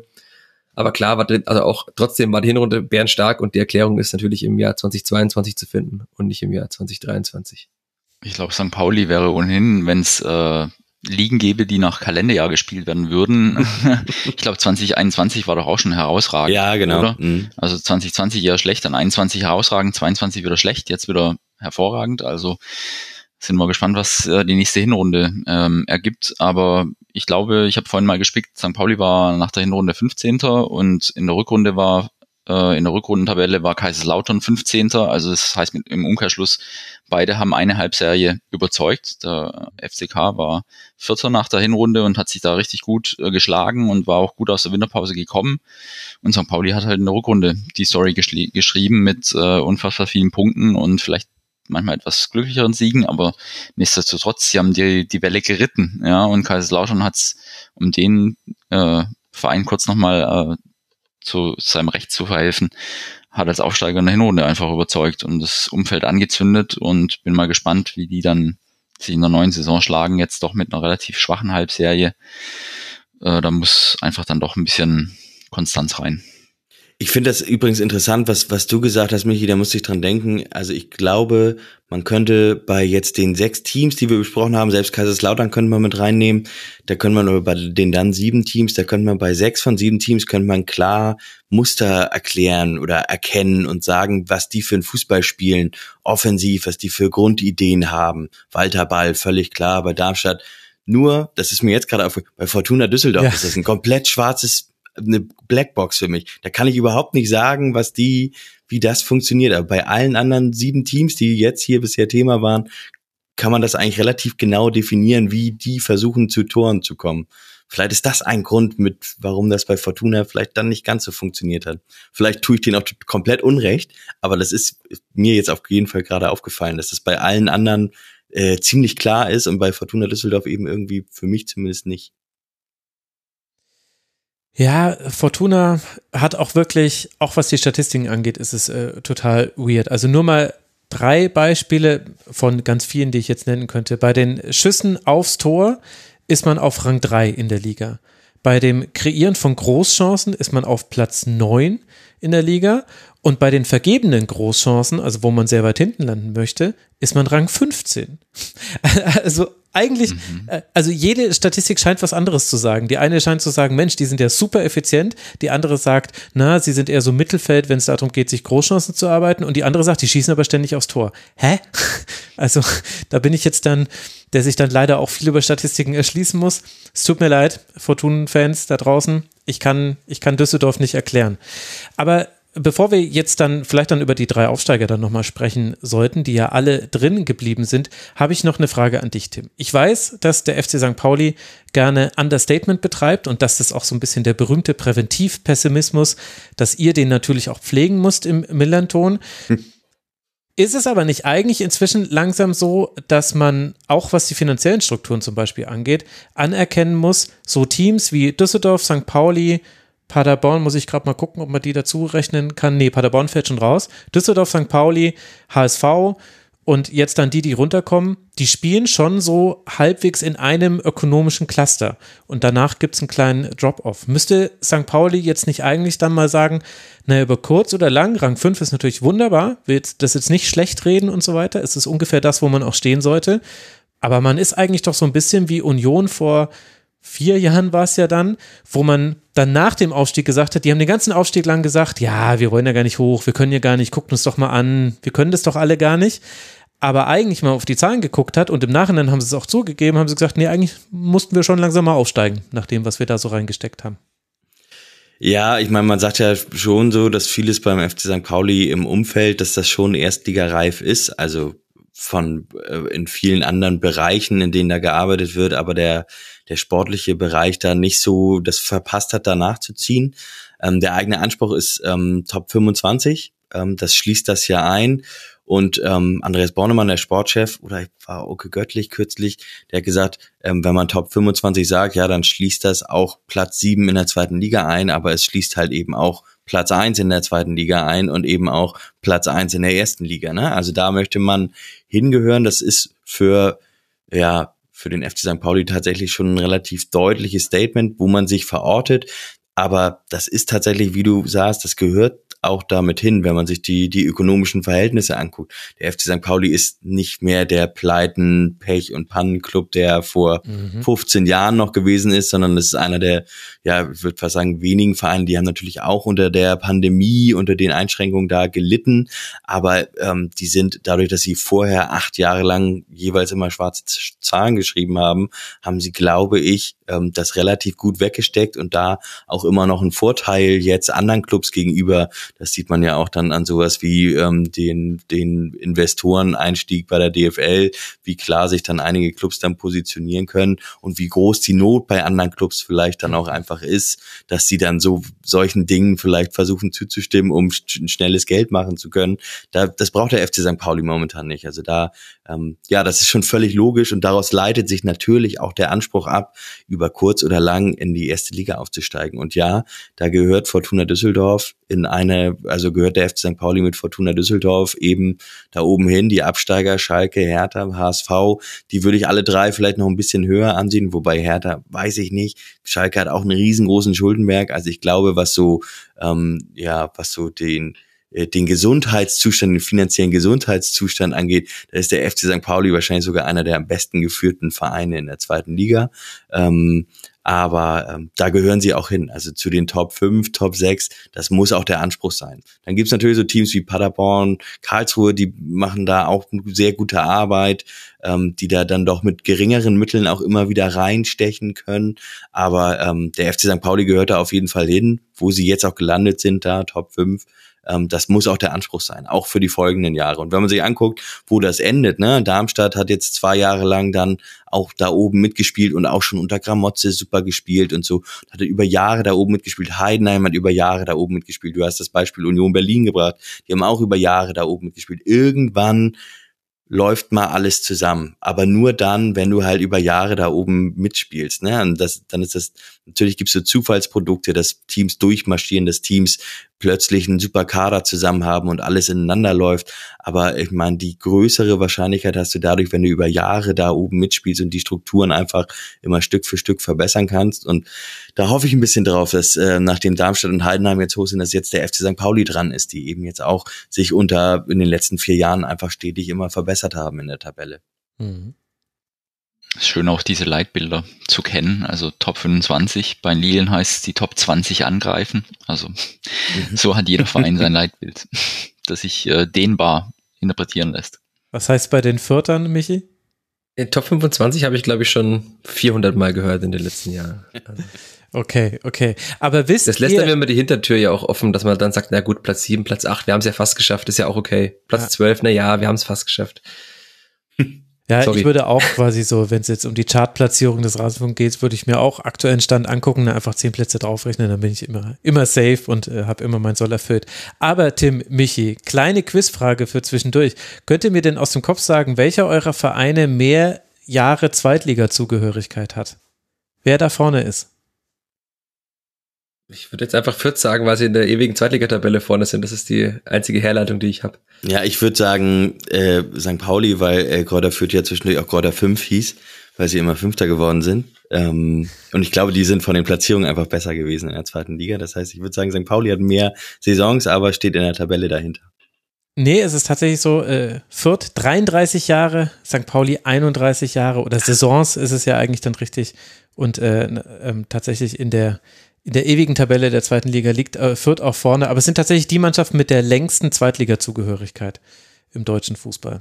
ja, und es ist jetzt bemerkenswert, weil wenn man sich so das Dienstalter der Zweitligisten anschaut, dann ist es sehr, äh, jetzt sehr äh, nach Norddeutschland gewandt. Der FC St. Pauli geht jetzt in sein 13. Jahr in Folge in der zweiten Liga. Also, wie, also wir haben echt schon richtig Staub angesetzt da. Ähm, dann kommt Holstein Kiel und dann kommt schon der HSV, ne? Also das ist, äh, was so das Dienstalter angeht äh, von den Zweitligisten. Ja, und aufgrund eines Ausflugs, sorry, Matthias, eines Ausflugs von Fürth, der ja ein sehr kurzer war. Sonst hätte man da ja auch 10, 12 langsam stehen. Hm. Ähm, ich habe so ein Fun Fact für Nerds. Und zwar hatte ich mal die Tabellenführerliste der zweiten Bundesliga ähm, selber eruieren müssen, weil es einfach nirgendwo verfügbar war. Und mich hat's mal interessiert, wo denn die Lilien da stehen, weil sie einfach jetzt so lange Tabellenführer waren. Ähm, also die Lilien sind siebter mit 82 Tabellenführungen. Davon sind 49 äh, noch in die Zeit der Nord-Süd-Staffel gefallen. Hm. Aber die zwei Partnerclubs hier in dem Podcast, also St. Pauli, was würdest du sagen? Vielleicht hast du auch schon gesehen, Tim. Ja, ich habe den Artikel gelesen von dir. ich rate mal nicht mit. Nee, also St. Pauli ist 13. mit 43 Tabellenführungen, 14 in Nord- und Süd-Staffelzeiten und Fürth als äh, Urgestein der zweiten Liga, wenn man so will, tatsächlich nur auf Platz 16 Krass. mit 40 Tabellenführungen. Ähm, und erster ist soll ich euch mal raten lassen? Vielleicht habt ihr es aber auch schon gesehen. Es müsste doch dann der Club sein, der ist auch ständig hochgegangen. Nee, nee der hat sogar weniger als äh, die Lilien, der hat 78. Erste Plätze, also der erste ist tatsächlich Köln, der erste FC mit 109. Ja, okay, gut, das wäre der nächste Freiburg mit 108. Also so diese Urgesteine sind halt oft vielleicht nicht aufgestiegen, deshalb sind es auch Urgesteine und dann in der Tabelle zumindest nicht so weit vorne. Mhm. Aber Heidenheim mit der zweiten Tabellenführung ever die Meisterfelge abgekrallt. Also alles richtig gemacht. Aber echt, ey, Chapeau nochmal nach Heidenheim. Also das sind die Urgesteine. Dann lass doch mal noch über die Neulinge, zumindest in dieser Saison, die Neulinge sprechen, nämlich Kaiserslautern, Magdeburg und Braunschweig. Denn die sind, Michi, alle drin geblieben. Wie war das denn möglich?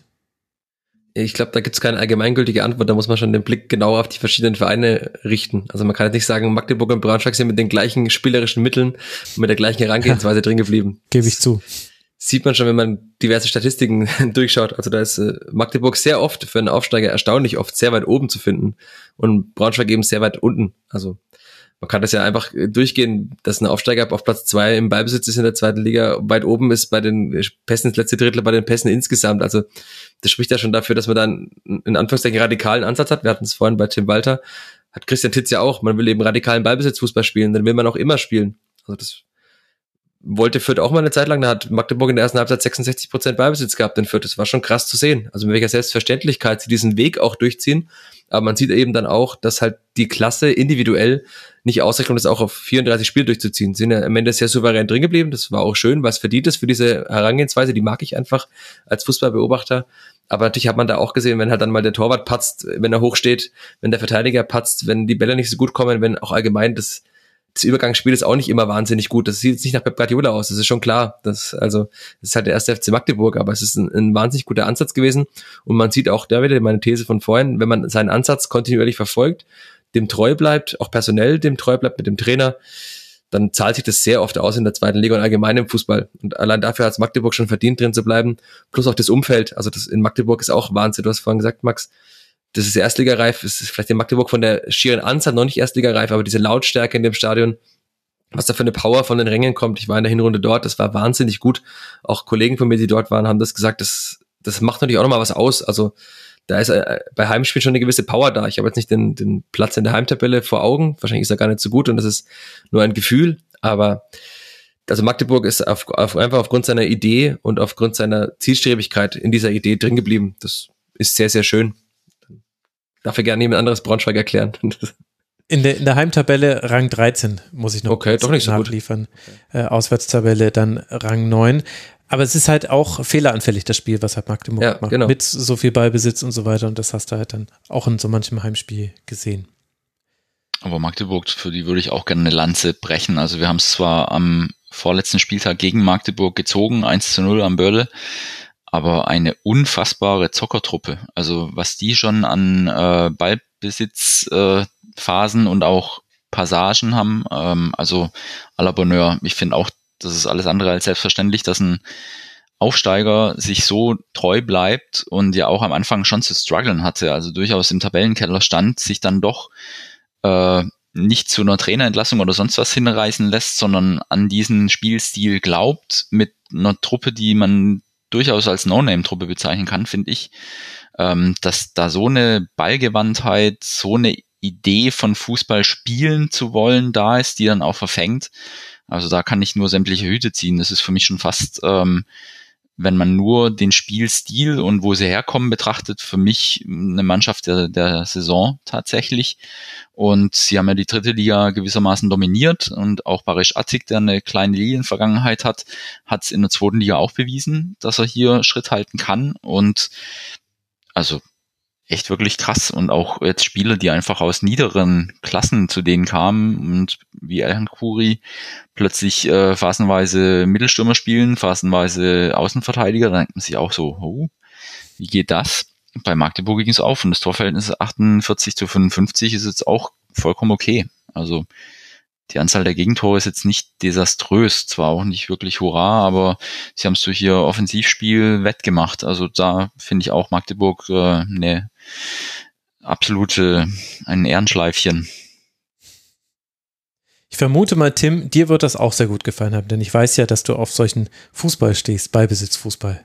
Ja, auf jeden Fall. Also Magdeburg, ähm, da würde ich jetzt auch ähm, mal die These wagen, dass wenn einer von den drei Aufsteigern der letzten Saison, wenn der in der nächsten Saison ganz oben mitspielen könnte, dann ist der erste FC Magdeburg, wenn da transfermäßig vielleicht ein bisschen was passiert. Man darf ja auch nicht vergessen, die haben ja auch vor der Saison mit Obermeier zum Beispiel, haben die ja auch einfach unfassbar wichtige Spieler auch abgegeben und haben trotzdem da so eine Rolle gespielt. Und wie du das gesagt hast, Matthias, dass die dann die Ruhe auch haben, als es dann sportlich auch nicht lief, was ja auch irgendwie zu erwarten war, ähm, dass sie dann daran festgehalten haben, man muss sagen, Christian Titz hat so ein bisschen was geändert, ist so ein ganz klein bisschen, hat so Anpassung vorgenommen, aber er hat sie eben vorgenommen, ohne diese Grundprinzipien, diese Grundidee loszulassen. Das ist schon richtig gut. Also ähm, sportlich ist Magdeburg auf jeden Fall eine der eines der, der ja, aufregendsten Teams der Liga gewesen. Also das fand ich, habe ich auch gerne zugeschaut immer und auch Ihr habt jetzt von den Spielen von Darmstadt und Fürth berichtet. St. Pauli war, glaube ich, das war in der Hinrunde war es das einzige Spiel, in dem ein, Gegen, ein gegnerisches Team mehr Ballbesitz hatte als St. Pauli, war gegen Magdeburg tatsächlich. Ähm, und in der Rückrunde hat Magdeburg die in der ersten Halbzeit komplett an die Wand gespielt, ne, mit diesem hohen Verteidigen allein, ne, also dass die dann mit dem letzten Mann 35 Meter vor dem gegnerischen Tor direkt nach vorne verteidigen, ist halt auch einfach, das ist einfach ein Statement, was dann gemacht wird mit einer Aggressivität, die man sonst ja ganz selten ja vielleicht auch sieht. Ähm, das ist schon gut. Also Magdeburg ähm, habe ich gern geschaut in dieser Saison. Da gibt es so ein paar Teams, die ich gern geschaut habe. Magdeburg gehört auf jeden Fall dazu. Hm. Und trotz all der Lobhudelei ist Magdeburg gar nicht der beste Aufsteiger gewesen. Das ist nämlich der FCK, der ist auf Rang 9 eingelaufen und Rang 9 ist tatsächlich auch die schlechteste Saisonplatzierung gewesen. Einmal war man da schon in der Hinrunde und jetzt am Ende. Das heißt, eigentlich war man sogar noch besser als Rang 9, vor allem die Hinrunde war sehr gut. Matthias, was ist zum FCK zu sagen? Also man sieht da es gibt wieder so ein paar Ingredienzien, die gibt es oft bei Lautern. Also zum Beispiel irgendwie ein Zuschauerschnitt von 40.000, also Heimspiele einfach wieder sehr stimmungsvoll. Da gab es ja auch, äh, war das nicht sogar gegen Darmstadt das am allerersten Spieltag? Nee, nee, Entschuldigung. Am ersten war, Spieltag gegen Hannover. Ja, ach, Hannover genau, war da das. hatten sie doch, glaube ich, einen späten Siegtreffer erzielt und auch in der Rückrunde den ersten Spieltag logischerweise dann in Hannover. Da lagen sie zur Halbzeit 1 zu 0 zurück und da habe ich zur zweiten Halbzeit dazugeschaltet und das war beeindruckend. Also das, das haben sie dann 3-1 gewonnen in Hannover und Hannover war ja zu dem Zeitpunkt der Saison durchaus noch Anwärter auf äh, vordere mhm. Plätze mhm. und hat dann richtig ähm, abgekackt. Aber da fand ich, äh, hat Kaiserslautern es verstanden, so dieses Momentum des Aufstiegs, das haben sie ja auch schwerer gemacht als notwendig. Also unter Antwerpes noch mhm. äh, den Aufstieg, den direkten verspielt. Dann kam Schuster, was ja ein sehr unkonventioneller Move war, der dann aber aufging. Und äh, ich glaube, wenn man was kann in Kaiserslautern, dann durch ehrliche Arbeit das Publikum auf seine Seite ziehen. Und sie haben ja auch spielerische Elemente drin gehabt mit Clement und Co. Ähm, also da war eine gute Mischung am Start und ich glaube, so diese Aufstiegseuphorie hat sie über lange Strecken der Saison getragen und ich habe sogar ähm, bis so um Spieltag 23, 24 gesagt, na, pass mir auf Kaiserslautern auf. Also Dirk Schuster weiß, wie so ein Durchmarsch funktioniert. Mhm. Ähm, aber dann haben sie doch, glaube ich, so ein bisschen die Decke erreicht und mit der Punktgrenze, damals irgendwie 39, sind sie ein bisschen festgeklebt, dann 40, dann war irgendwie die Luft raus. Also da bin ich jetzt wirklich gespannt, welche Lehren aus dieser Rückrunde gezogen werden. Sie hatten gleichwohl auffällige Spieler, also ein Lute als Torwart kann sich jetzt auch nicht jeder Drittliga-Aufsteiger äh, leisten. Ich glaube, da hat äh, ja die ganze Geschichte mit äh, Insolvenz und Corona etc. Da kennst du dich mehr aus, Max. Äh, hast ja auch mal hier ausgiebig besprochen mit einem Gast. Ähm, das hat denen natürlich gut getan. Und äh, vorne Beuth hat sich auch in der zweiten Liga äh, zurechtgefunden, mhm. war ein Ankerspieler, auch einer, der emotional ist, der die Sprache der Fans spricht, der genau weiß, ähm, welche Klaviatur man da an der Stelle zu spielen hat. Und da ging einfach viel auf. Also im Moment würde ich es fast jetzt mit der etwas schwächeren Rückrunde mit der Euphorie des Aufstiegs erklären, dass da so lang dieser, diese Welle geritten wurde. Ähm, Im Endeffekt bin ich wirklich dann eher gespannt, wie es nächste Saison geht, also welche Antworten dann Schuster hat, dass das ähm, wieder in ein gutes Spielsystem passt, das dann auch die Punkte bringt und nicht irgendwie am Endeffekt dann nur ein Punkt und man ernährt sich eher schlecht als recht. Da bin ich eher jetzt ein interessierter Beobachter, ähm, um das erstmal weiter stricken zu können.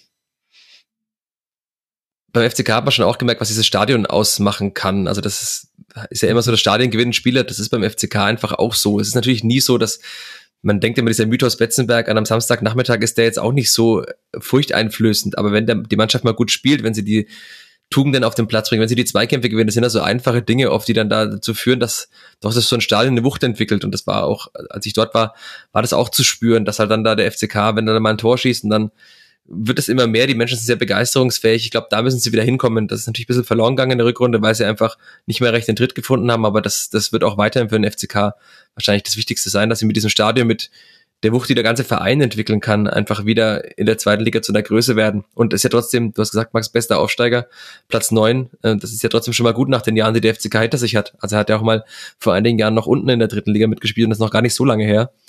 Deswegen ist das schon mal gut und jedes Jahr zweite Liga bringt einem natürlich auch finanziell wieder sehr, sehr viel. Das haben wir jetzt auch schon an dieser Stelle oft besprochen und deswegen ist der Platz neun für den FCK in der zweiten Liga mehr als okay, glaube ich. Und es kann jeder damit gut in den Sommer gehen, aber es wird schon auch jetzt dann spannend zu sehen sein, wie es weitergeht in der nächsten Saison. Also weil, wenn man natürlich jetzt nicht in den Tritt findet und so weiter spielt, dann kann man natürlich immer unten festhängen, das ist auch klar.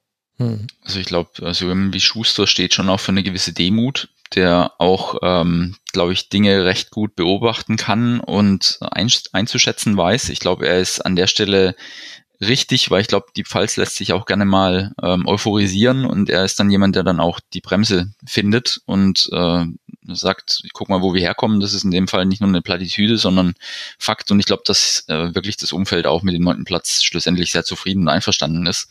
Sie waren nie in Abstiegsnöten, Max, du hast gesagt, ne, immer im ersten Tabellen, in der ersten Tabellenhälfte.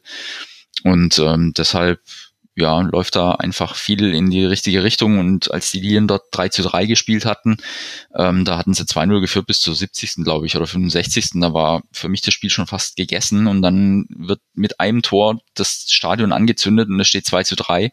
Und auf dem letzten Drücker noch ein 3 zu 3, was den Lilien, glaube ich, dann für den weiteren Saisonverlauf gezeigt hat. Ähm, den Deckel drauf machen ist wichtig, aber wir können auch zurückkommen. Also sie haben danach dann auch Spiele gedreht, wie gegen KSC, wie gegen Paderborn. Also für die Lilien war dieses Erlebnis ähm, Betzenberg auch ganz wichtig. Und es ist ein Faktor. Und solange die Fans hinter dem Verein stehen und mit Schuster haben sie einen ehrlichen Arbeiter vorne dran, ich glaube, da kann schon was zusammenfinden, aber ich bin dennoch gespannt und ein bisschen abwartend, wie das weitergeht.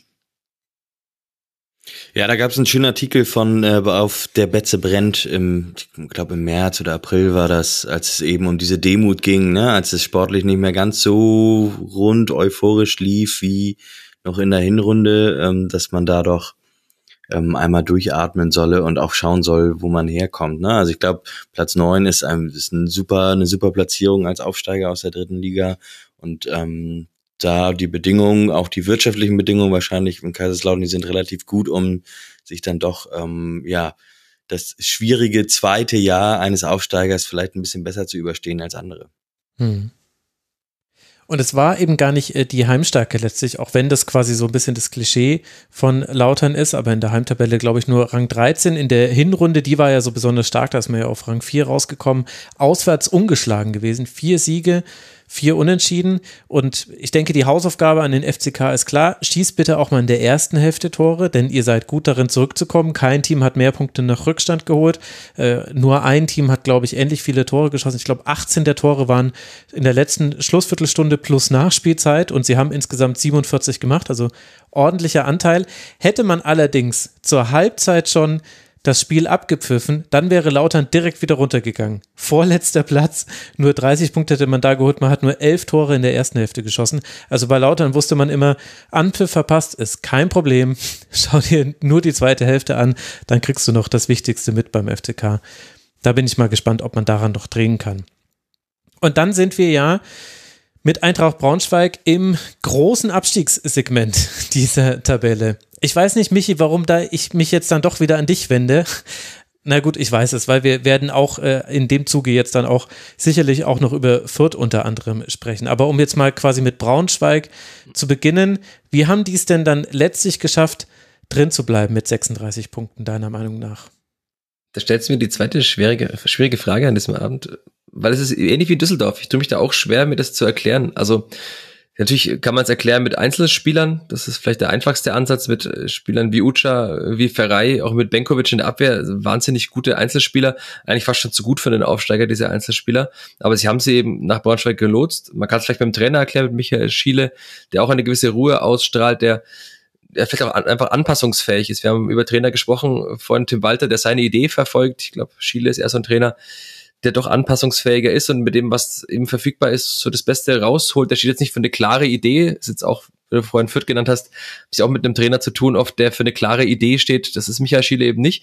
Aber es ist ja auch eine Kunst, als Trainer das Beste aus den vorhandenen Mitteln rauszuholen. Und wenn du halt drei Spieler hast, die potenziell Unterschiedsspieler sein können in der zweiten Liga, mit Ferrei einen wahnsinnig kreativen Spieler, den man jetzt auch nicht beim Aufsteiger erwartet. Also das ist schon auch gut. Also das sind einfach gute Transfers gewesen ich finde es immer ganz äh, amüsant, dann auf Twitter zu sehen, dass da gibt es ein bisschen Diskussion ab und zu, dass Braunschweig gar nicht so gute Transfers macht, dass sie manchmal vielleicht im Scouting altbacken arbeiten, aber sie haben immer doch, also diese Transfers, diese drei, waren auf jeden Fall sehr, sehr gut. Und das zahlt sich dann eben aus. Also wenn man halt diese drei Spiele hat, dann können die an guten Tagen das Spiel entscheiden. Auch ich habe noch gut vor Augen, vor einigen Wochen hat Fürth gegen Braunschweig gespielt. Also Ferrei zu sehen, das war Wahnsinn. Also den hätte ich mir jetzt auch bei allen anderen 17 Zweitligisten vorstellen können. Und der wäre auch beim HSV mit Sicherheit nicht abgefallen. Also jetzt in den Phasen, in denen Ludovic Reis zum Beispiel schlecht war, hätte der Verein mit Sicherheit auch spielen können jetzt in, der letzten, in den letzten Wochen und Monaten. Äh, Wochen wahrscheinlich, Monaten ist ein bisschen übertrieben gesagt. Und natürlich ist es auch äh, viel Wille, diesen Aufsteiger auch mitbringen muss. Ich habe da so ein Spiel vor Augen, das ist das Derby gegen Hannover, wo sie dann in der Nachspielzeit eben noch das, das Spiel einfach gewinnen, weil sie es gewinnen wollen. Und den Ball hat dann einfach in der Nachspielzeit, ich glaube, es war nach einer Ecke, dann noch ins, ja. ins Tor irgendwie reinbringen. Aber das sind halt auch so Spiele, die muss dann eben gewinnen und die geben natürlich auch einen Push im Laufe einer Saison. Derby gegen Hannover gewinnt, das war in Fürth war es ähnlich mit dem Derby gegen Nürnberg, da dachte man auch, der gibt einen Riesenpush, war da nicht ganz so, aber solche Spiele sind ja auch wichtig, um vielleicht mal in diesen Flow zu kommen, von dem wir gesprochen haben, um auch mal Serien aufzubauen. Ist jetzt Braunschweig auch nicht dauerhaft gelungen, aber sie haben es eben dann doch geschafft, immer wieder wichtige Spiele zu gewinnen, auch wenn sie jetzt am letzten Spieltag natürlich, das gehört auch zur Wahrheit, großes Glück hatten, dass Arminia Bielefeld eben die Einladung nicht angenommen hat, weil wenn Bielefeld gewonnen hätte, wäre Braunschweig in der Relegation gewesen und das als Mannschaft, die sehr, sehr selten da unten dann eigentlich fest drin war. Also die wären ja auch dann abgestürzt am letzten Spieltag und das wäre natürlich auch für den Kopf nicht einfach gewesen. Man hat ja bei Bielefeld gesehen, was der Kopf dann in der Relegation ausmachen kann. Hm. Ich muss dir fast ein bisschen widersprechen, Michi, weil ich bei Braunschweig fand ich, dass man da über die Saison doch schon eine ziemlich klare Handschrift von Chile gesehen hat, nämlich diesen krassen Fokus auf das Umschaltspiel. Ähm, diese sind eine der, was die Distanz angeht, eine der laufschwächsten Teams der Liga. Was die Anzahl der Sprints angeht, dann wieder zählen sie mit zu den stärksten. Da ist Heidenheim natürlich überall top, aber ähm, dahinter kommt eigentlich irgendwie, glaube ich, also bei den Sprints ist Braunschweig zumindest nicht ganz so weit weg. Und ähm, das fand ich schon enorm. Mit, damit sind sie ja auch aufgestiegen mit dieser Spielweise, mit diesem Fokus auf das Umschaltspiel. Ähm, haben St. Pauli da, die sind ja die Zerstörer der Serie gewesen in der Rückrunde. Die haben ja St. Pauli da die Niederlage zugefügt. Und es war völlig klar, wie gespielt wird. Es war allen klar, wie gespielt wird, was Braunschweig vorhat. Und die sind trotzdem, ist St. Pauli ja nicht in die Falle reingetappt, aber hat sich trotzdem zwei Kontergegentore gefangen. Und da konnten sie dann doch das ein oder andere Mal während der Saison vor allem zum Ende oder ich sag mal so im mittleren bis letzten Drittel so ein so einen Zwischenabschnitt, so einen kleinen Run hinlegen, der sie dann auch gerettet hat, glaube ich. Ne? Also gerade in der Hinrunde hatten die eine Phase, wo sie richtig gut gepunktet haben und da lief eben dieses Umschaltspiel enorm gut mit Ucha, mit Ferrei, wie du gesagt hast, aber auch ähm, Kaufmann, Kaufmann Schnell, Lauberbach. Ja. Da sind Leute dabei, die sind genau dafür da und dann hast du hinten so jemand wie Benkovic drin, der einfach alles rausköpft. Ne? Patrick Pfeiffer war ja immer der kopfverstärkste Spieler, bis Philipp Benkovic in die Liga gekommen ist. Dann hast du auf einmal nochmal ein ganz anderes Level erreicht an Kopfballstärke im, im, im Zweitliga-Fußball. Und das, äh, die Handschrift fand ich schon relativ klar und Michael Schüle fand ich irgendwie beeindruckend, als er, als er mit St. Pauli oder bei am Millantor war auf der Pressekonferenz, da hat er sich so relativ ja authentisch gezeigt und auch geäußert dazu und sehr realistisch dazu auch geäußert, was sein Team kann und was es auch eben nicht kann. Also der versucht da gar nicht den äh, den dreifachen Rittberger sozusagen mit dem Team, weil es das einfach nicht kann, weil das, der Kader nicht darauf zugeschnitten ist, sondern spielt dann ja defensiv Karo einfach und offensiv mit viel Tempo so ungefähr. Und ähm, wie nachhaltig das ist, muss man dann sehen, aber es hat sich auf jeden Fall in der Saison gerettet mit einem Kader, der ja, klar, Ferrei muss man vielleicht ein bisschen ausklammern, aber doch ein bisschen limitiert ist. Ähm, das fand ich schon, finde ich schon beeindruckend. Ist auch dann auch wieder bei all dreien Aufsteiger, muss man sagen, haben alle drei Trainer bringen so eine ganz klare Handschrift mit. Das finde ich persönlich total toll, dass man das äh, so ein doch deutlich erkennen kann dann immer. Und vor allem haben alle drei ihre Trainer behalten. Also mhm. keiner hat einen Trainer entlassen, alle gingen durch die 34 Spieltage mit den Trainern. Das ist dann natürlich auch schon mal ein Zeichen, dass was funktioniert oder zumindest, dass nicht so der Handlungsdruck ganz groß ist. Und ähm, Ferrei und Uja habe ich jetzt gerade mal gesehen, haben 19 Tore geschossen von 42. Also der Anteil von den beiden ist natürlich schon massiv. Ähm, wenn da jemand verlustig gehen sollte, müssten sie natürlich äh, reagieren. Ansonsten ist mir auch noch vom, vom Spiel am Bölle, was sie relativ unglücklich in der Nachspielzeit verloren haben, doch eine gewisse körperliche Präsenz auch vor Augen und mit äh, so Spielern wie dem äh, Donkor oder auch Bonga haben sie sogar zwei im Kader, die Brüder haben, die in einem amerikanischen Profisport untergekommen sind. Bonga hat in der NBA gespielt und Donkor, glaube ich, in der NFL, also auch so ein Seitenaspekt, der mir damals noch so untergekommen ist. Aber ja, Braunschweig sicherlich auch nicht ganz unwichtig, gegen Bielefeld noch 3 zu 3 gespielt zu haben, nachdem sie 3 zu 0 zurücklagen. Ja, also stimmt.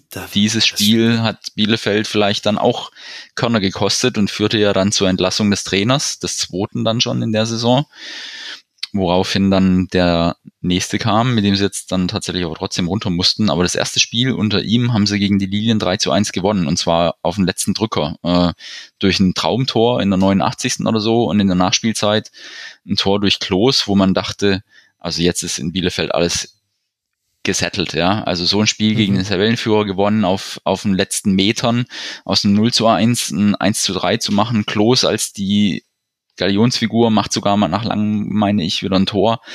Also da ging, glaube ich, in dem Moment so viel auf, wo ich dachte, okay, Bielefeld safe. Da gibt's kein Vertun, die man sich äh, locker retten.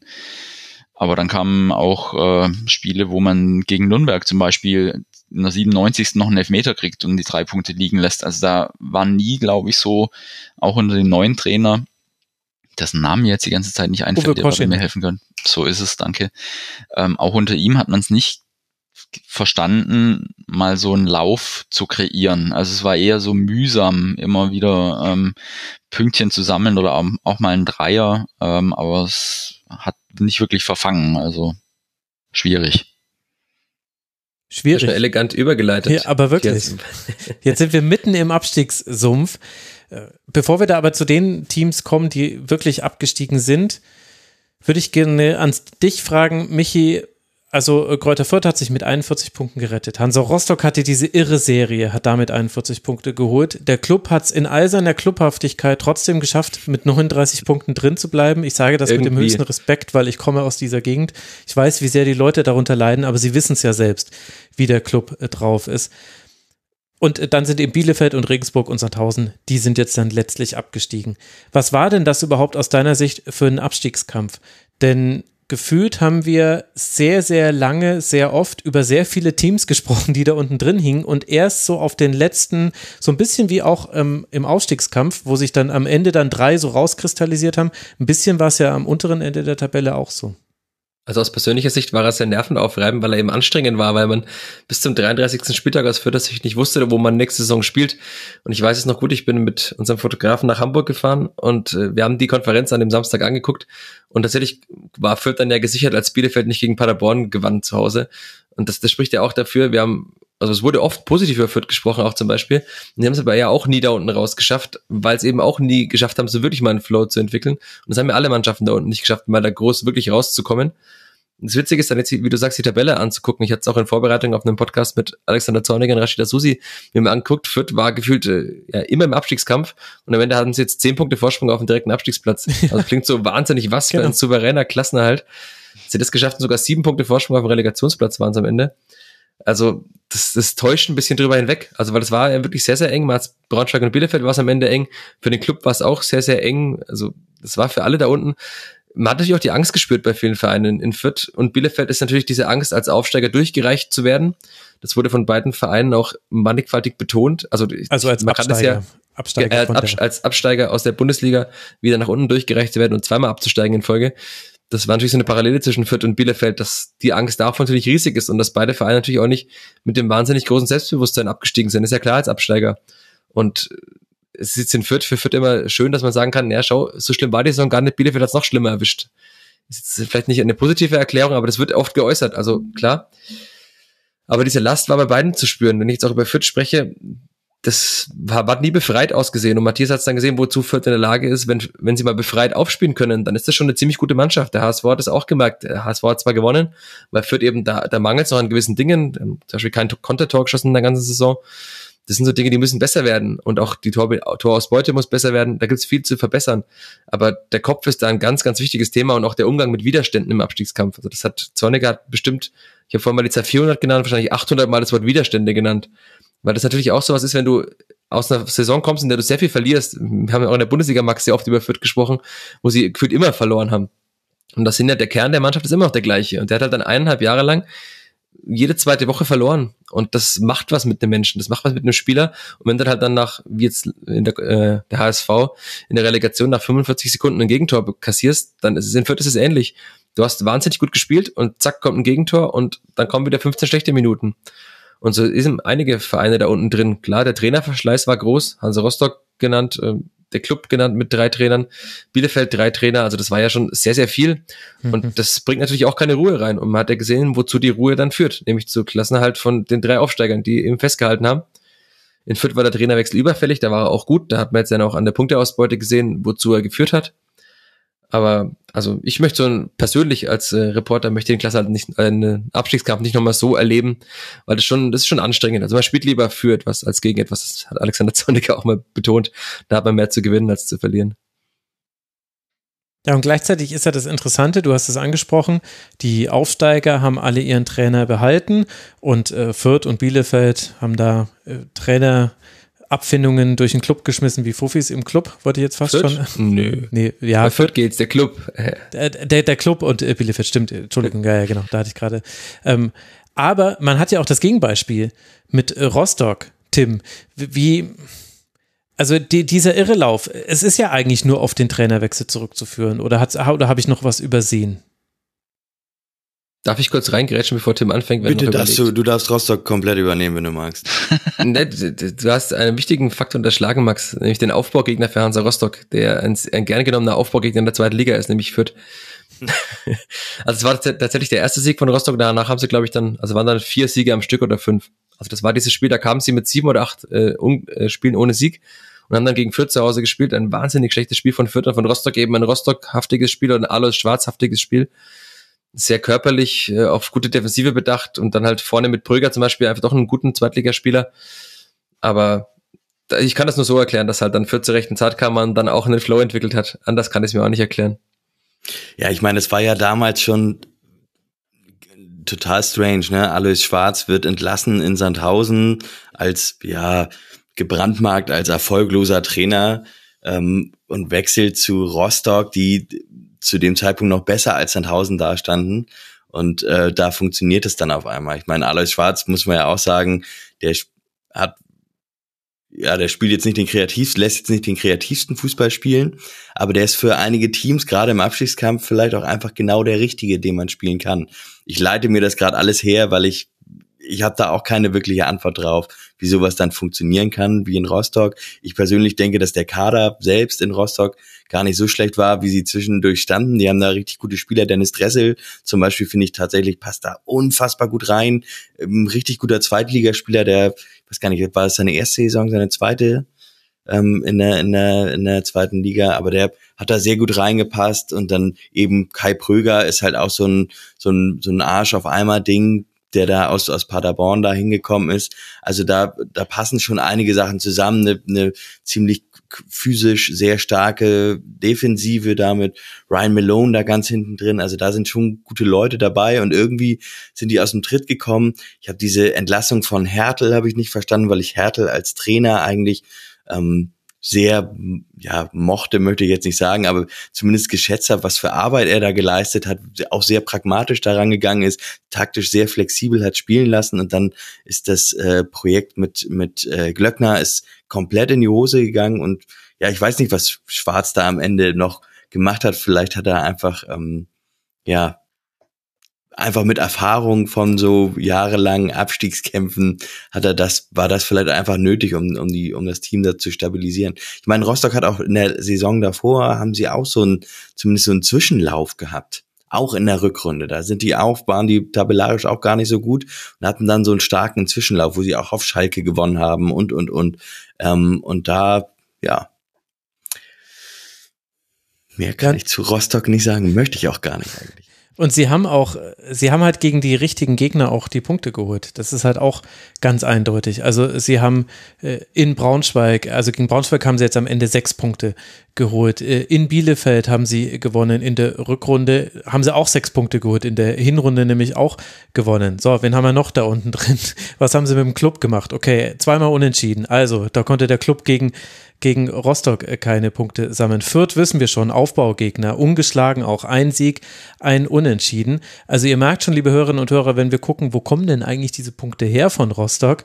Ja, Daher kommen die aus diesen Duellen gegen diese Teams. Gegen Sandhausen haben sie immerhin einmal verloren, aber in der Rückrunde dann gewonnen und das war eben dann eins dieser ganz wichtigen Spiele. Also äh, da kam Alois Schwarz und hat die Abwehr stabilisiert. Man hat gegen Fürth kein Gegentor kassiert und gewonnen. Man hat am Betzenberg kein Gegentor kassiert und äh, gewonnen, egal wie.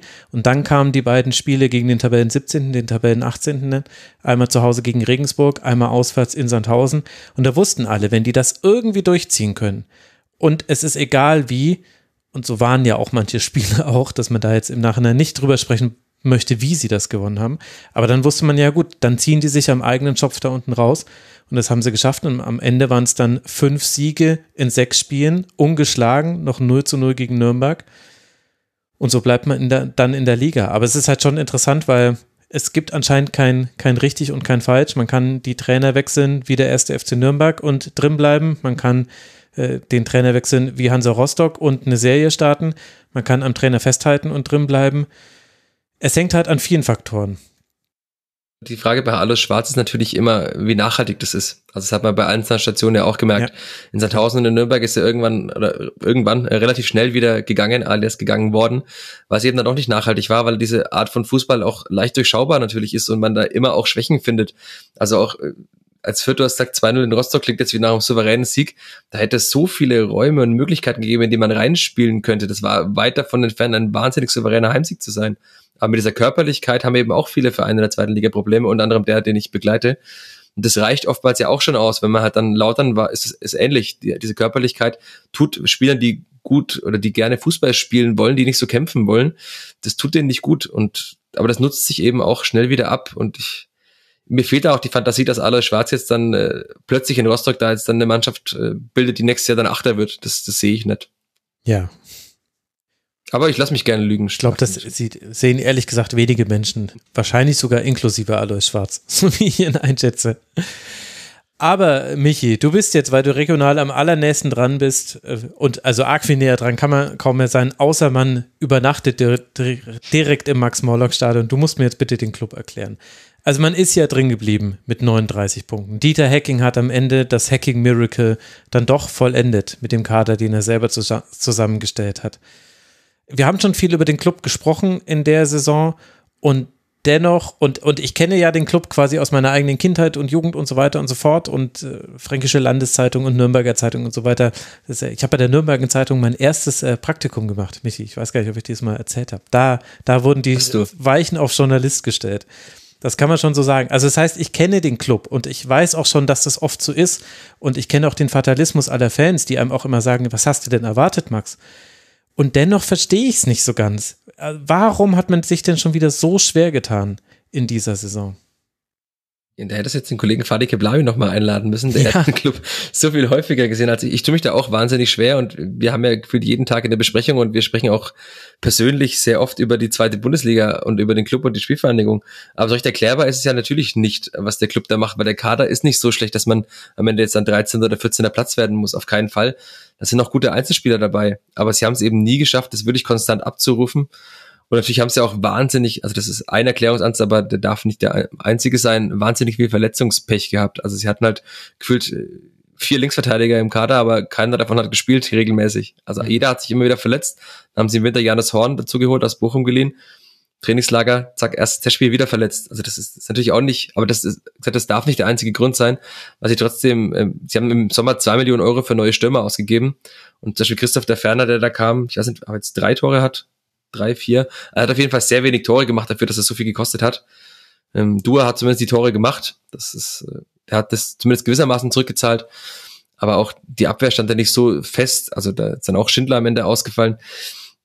Natürlich ist das ist ein Fakt. Also wenn Mannschaften eingespielt sind und wenn sie einen Rhythmus entwickeln können, ist das wahnsinnig, wahnsinnig viel wert. Und der Club konnte das eben nie, aber das darf nicht der alleinige Erklärungsansatz sein. Und was ich beim Club nie verstehen werde, das sage ich jetzt leicht als Beobachter, der nie den Menschen da in die Augen schauen muss, auch wenn er sehr nah dran sitzt. Aber ich, ich werde nicht verstehen, wie man ein so gutes NLZ haben kann und dann kommt dann nichts nach oben. Also die, die zweite Mannschaft vom Club ist vierter Platz in der Regionalliga Bayern geworden.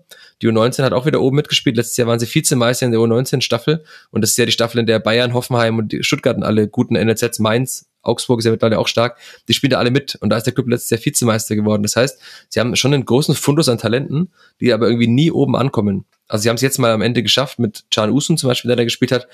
Sie haben auch jetzt bei der, U, bei der U17 EM war es, glaube ich, Deutschland. Ja, U17 EM hat ein Nürnberger Spieler mitgespielt. Also Finn Jeltsch zum Beispiel. Das sind, die haben ja in ihrer Jugend sehr viel woraus sie ein solides Fundament bauen könnten, wo man auch das, was wir vorhin hatten, die Identifikation schaffen könnte, dass Menschen, die beim Club ausgebildet wurden, für den Club in der zweiten Liga spielen. Aber das irgendwie schaffen sie das nicht und ich kann nicht erklären, woher das kommt. Stattdessen hat man immer wieder sehr viel Wechsel im Kader. Jetzt habe ich auch schon letztes wieder gesehen, dass es halt da Spieler gab wie Tempelmann, der jetzt in die Bundesliga geht, angeblich. Das kann ich mir auch nicht erklären, warum, weil ich fand seine Leistung nie so berauschend, dass das ein Bundesligaspieler ist.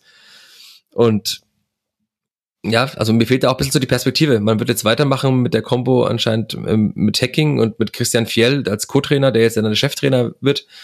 Also da man hat ja schon die Weichen auf die Zukunft gestellt und alle haben sich in Nürnberg sehr viel versprochen von Christian Fiel, weil er eben diese erfolgreiche U21 eben lang trainiert hat, eine klare Spielidee entwickelt hat, auch in einem 4-3-3 gespielt hat, das ja dann, also ein spielerisch starkes 4-3-3 kann auch Spaß machen, dazu zu schauen. Bei der zweiten Mannschaft des Clubs hat sehr viel Spaß gemacht. Sie haben zum Beispiel das Derby gegen Fürth im Hinspiel 5-1 gewonnen gegen, äh, also gegen das kleine Kleeblatt. Und das Kleeblättchen. Das Kleeblättchen, ja, 5-1 haben sie gewonnen, dafür hat Fürth das Rückspiel gewonnen, 3-1, muss ich auch gleich anerkennen.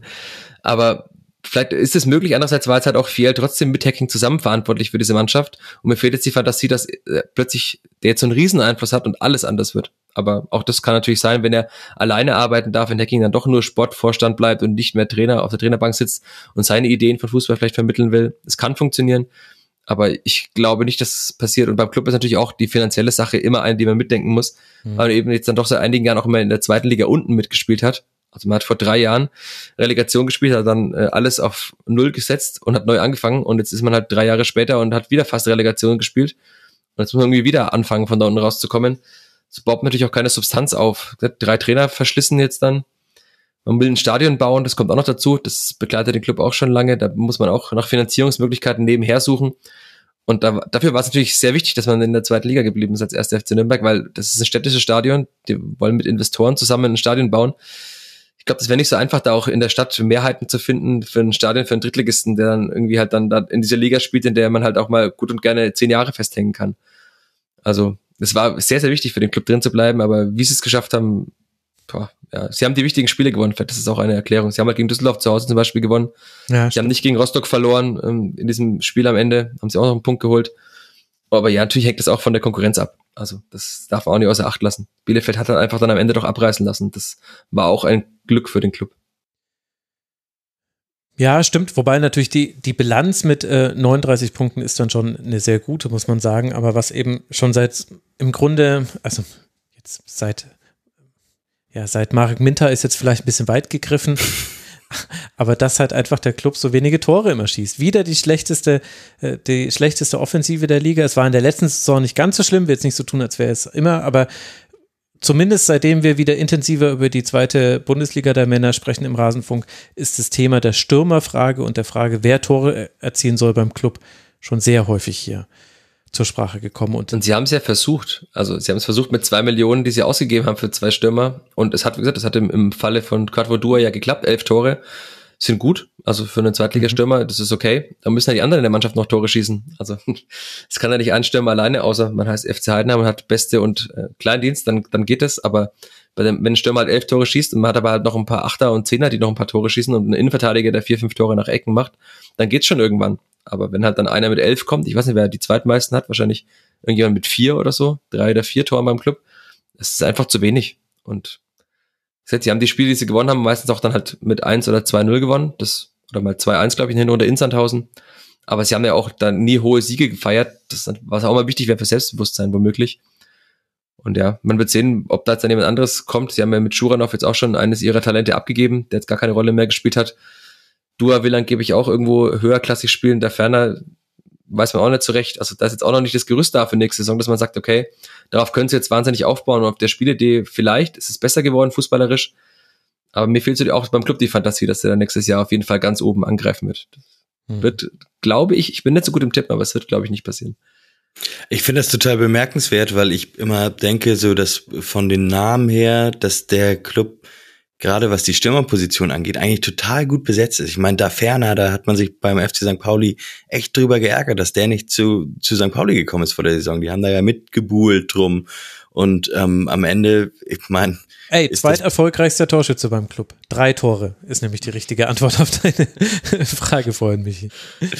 Genau, aber ich meine, also da, ja, und da, da, das ist auch in den Jahren davor gewesen. Ich meine, Felix Lohkemper, finde ich zum Beispiel, ist ein super Stürmer ich glaube, da bin ich relativ alleine. Pascal Köpke ähm, ist, hat auch total gute Anlagen, hat auch schon richtig gut gespielt und ich habe irgendwie das Gefühl, ich weiß nicht, ob es an den, an den Stürmern liegt oder an der Verbindung zum Mittelfeld oder vielleicht einfach so ein, ja, so, so ein Geist da in, in dem Kader ist, den man einfach über Jahre nicht rauskriegt. Das ist ja häufig das Problem bei Teams, die sich da, die da trotz personeller Veränderung irgendwie nicht vom Fleck kommen, dass da irgendwie sich so ein, so ein Geist, so ein Charakter gebildet hat.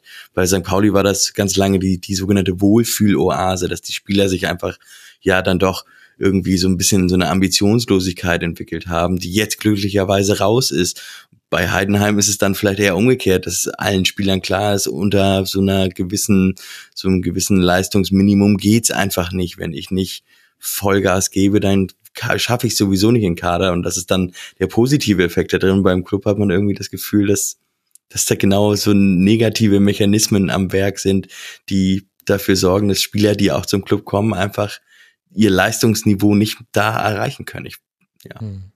Das heißt, im Club fehlt nur ein T, um einen schlechten Wortwitz zu machen. Für einen Geist im Kader. Entschuldigung, ist schon auch schon spät. Ist für uns alle die sechste Stunde heute.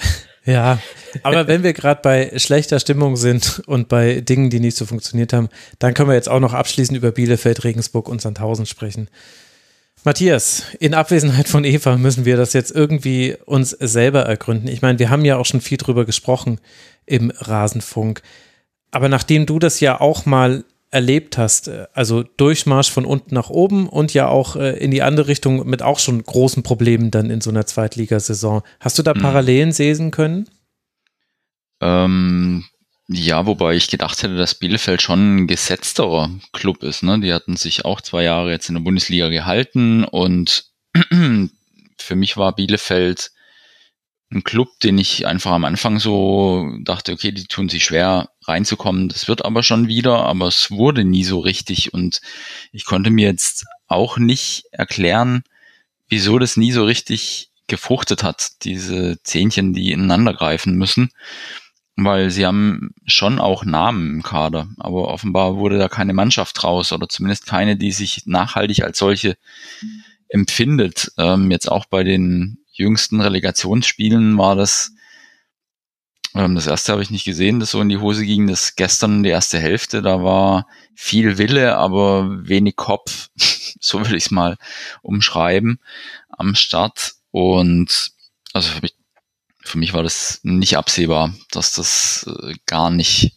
äh, sich irgendwie einspielt, dieses Team. Und wie gesagt, als, als Koschinat kam und die Linien da verloren hatten, da dachte ich, okay, das lässt sich gut an. Da kommen die jetzt in ruhiges Fahrwasser oder kämpfen sich da relativ schnell unten raus, weil Koschinat ja auch ein eher emotionalerer Trainer ist, der glaube ich auch in so einer Situation weiß, wie ein Team zu nehmen hat und dann verlieren sie am letzten Spieltag sang- und klanglos in Magdeburg 4-0 und hätten sogar noch höher verlieren können.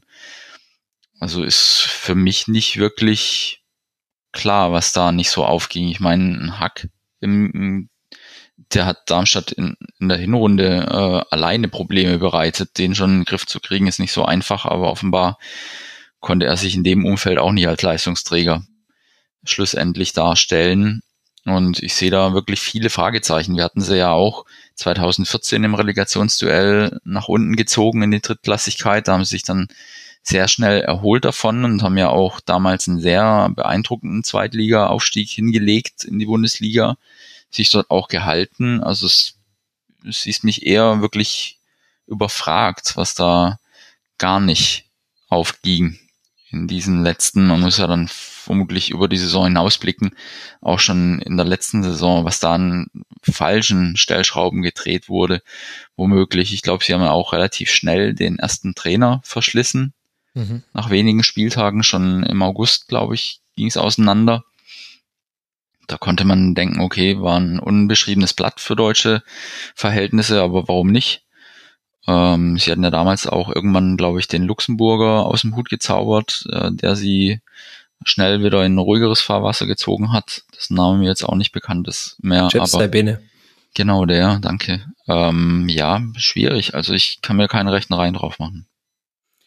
Ich würde sagen, dass, dass Arminia Bielefeld es über die gesamte Saison nicht geschafft hat, die Defensive stabil zu bekommen. Also offensiv war das ja nie ein Problem, ne? Die haben ja die, also du sagst es, Robin Haag, Fabian Klos, Janis Serra hat da am Ende ja gar keine Rolle mehr gespielt, obwohl das ein echt super Stürmer ist.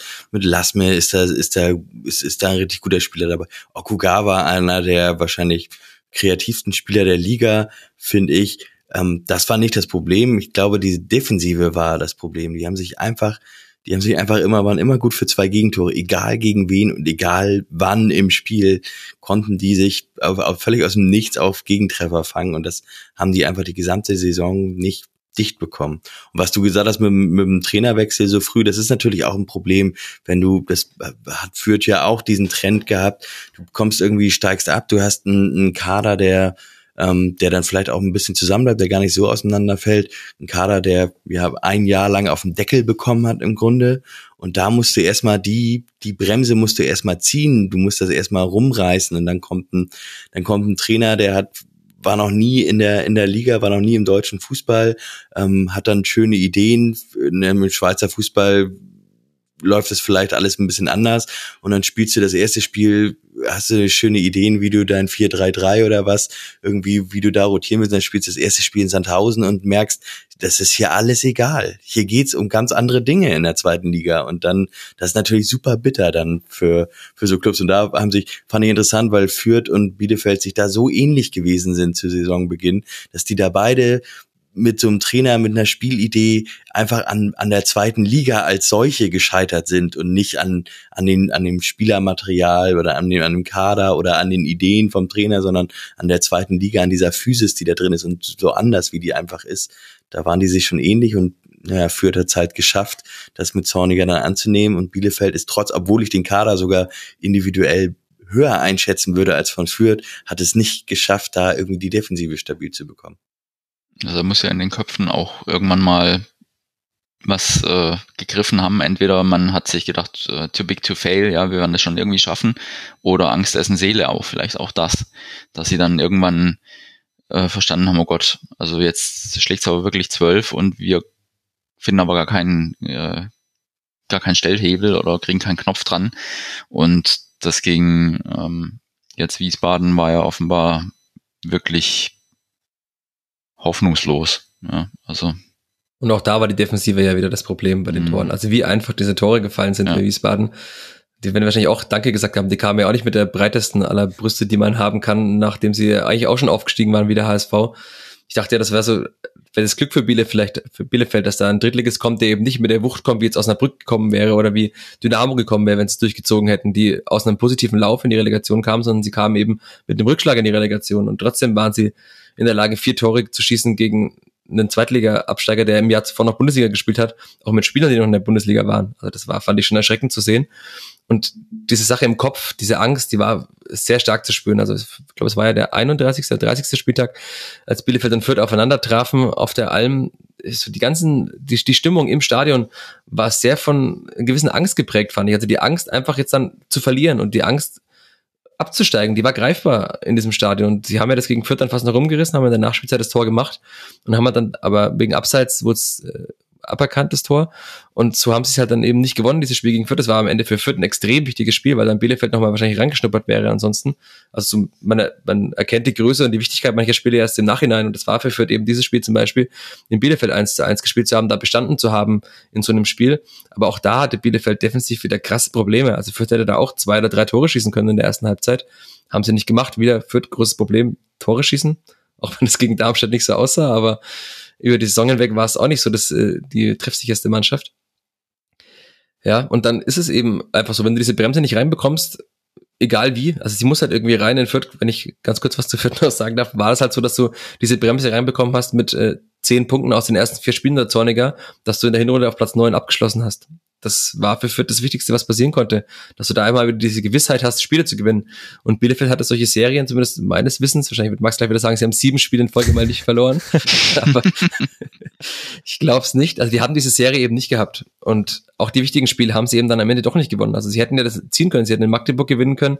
Sie hätten in der Relegation gegen Wiesbaden gewinnen können. Sie hätten auch, sie haben gegen Fürth, wenn wir vorhin hatten, die Vergleiche von Rostock, Bielefeld gegen Fürth einen Punkt geholt, die lange auch da unten mitgespielt haben. Das ist halt einfach dann zu wenig. Und ja, sind Siege schön gegen St. Paul, nicht gegen wen? Gegen Darmstadt haben sie gewonnen. Darmstadt haben sie auch gewonnen. Das, das war übrigens auch der fünf-Spiele-Streak, in dem man ungeschlagen war. Mhm. Ja, schon? Ja, unter Koschinat sind die super gestartet.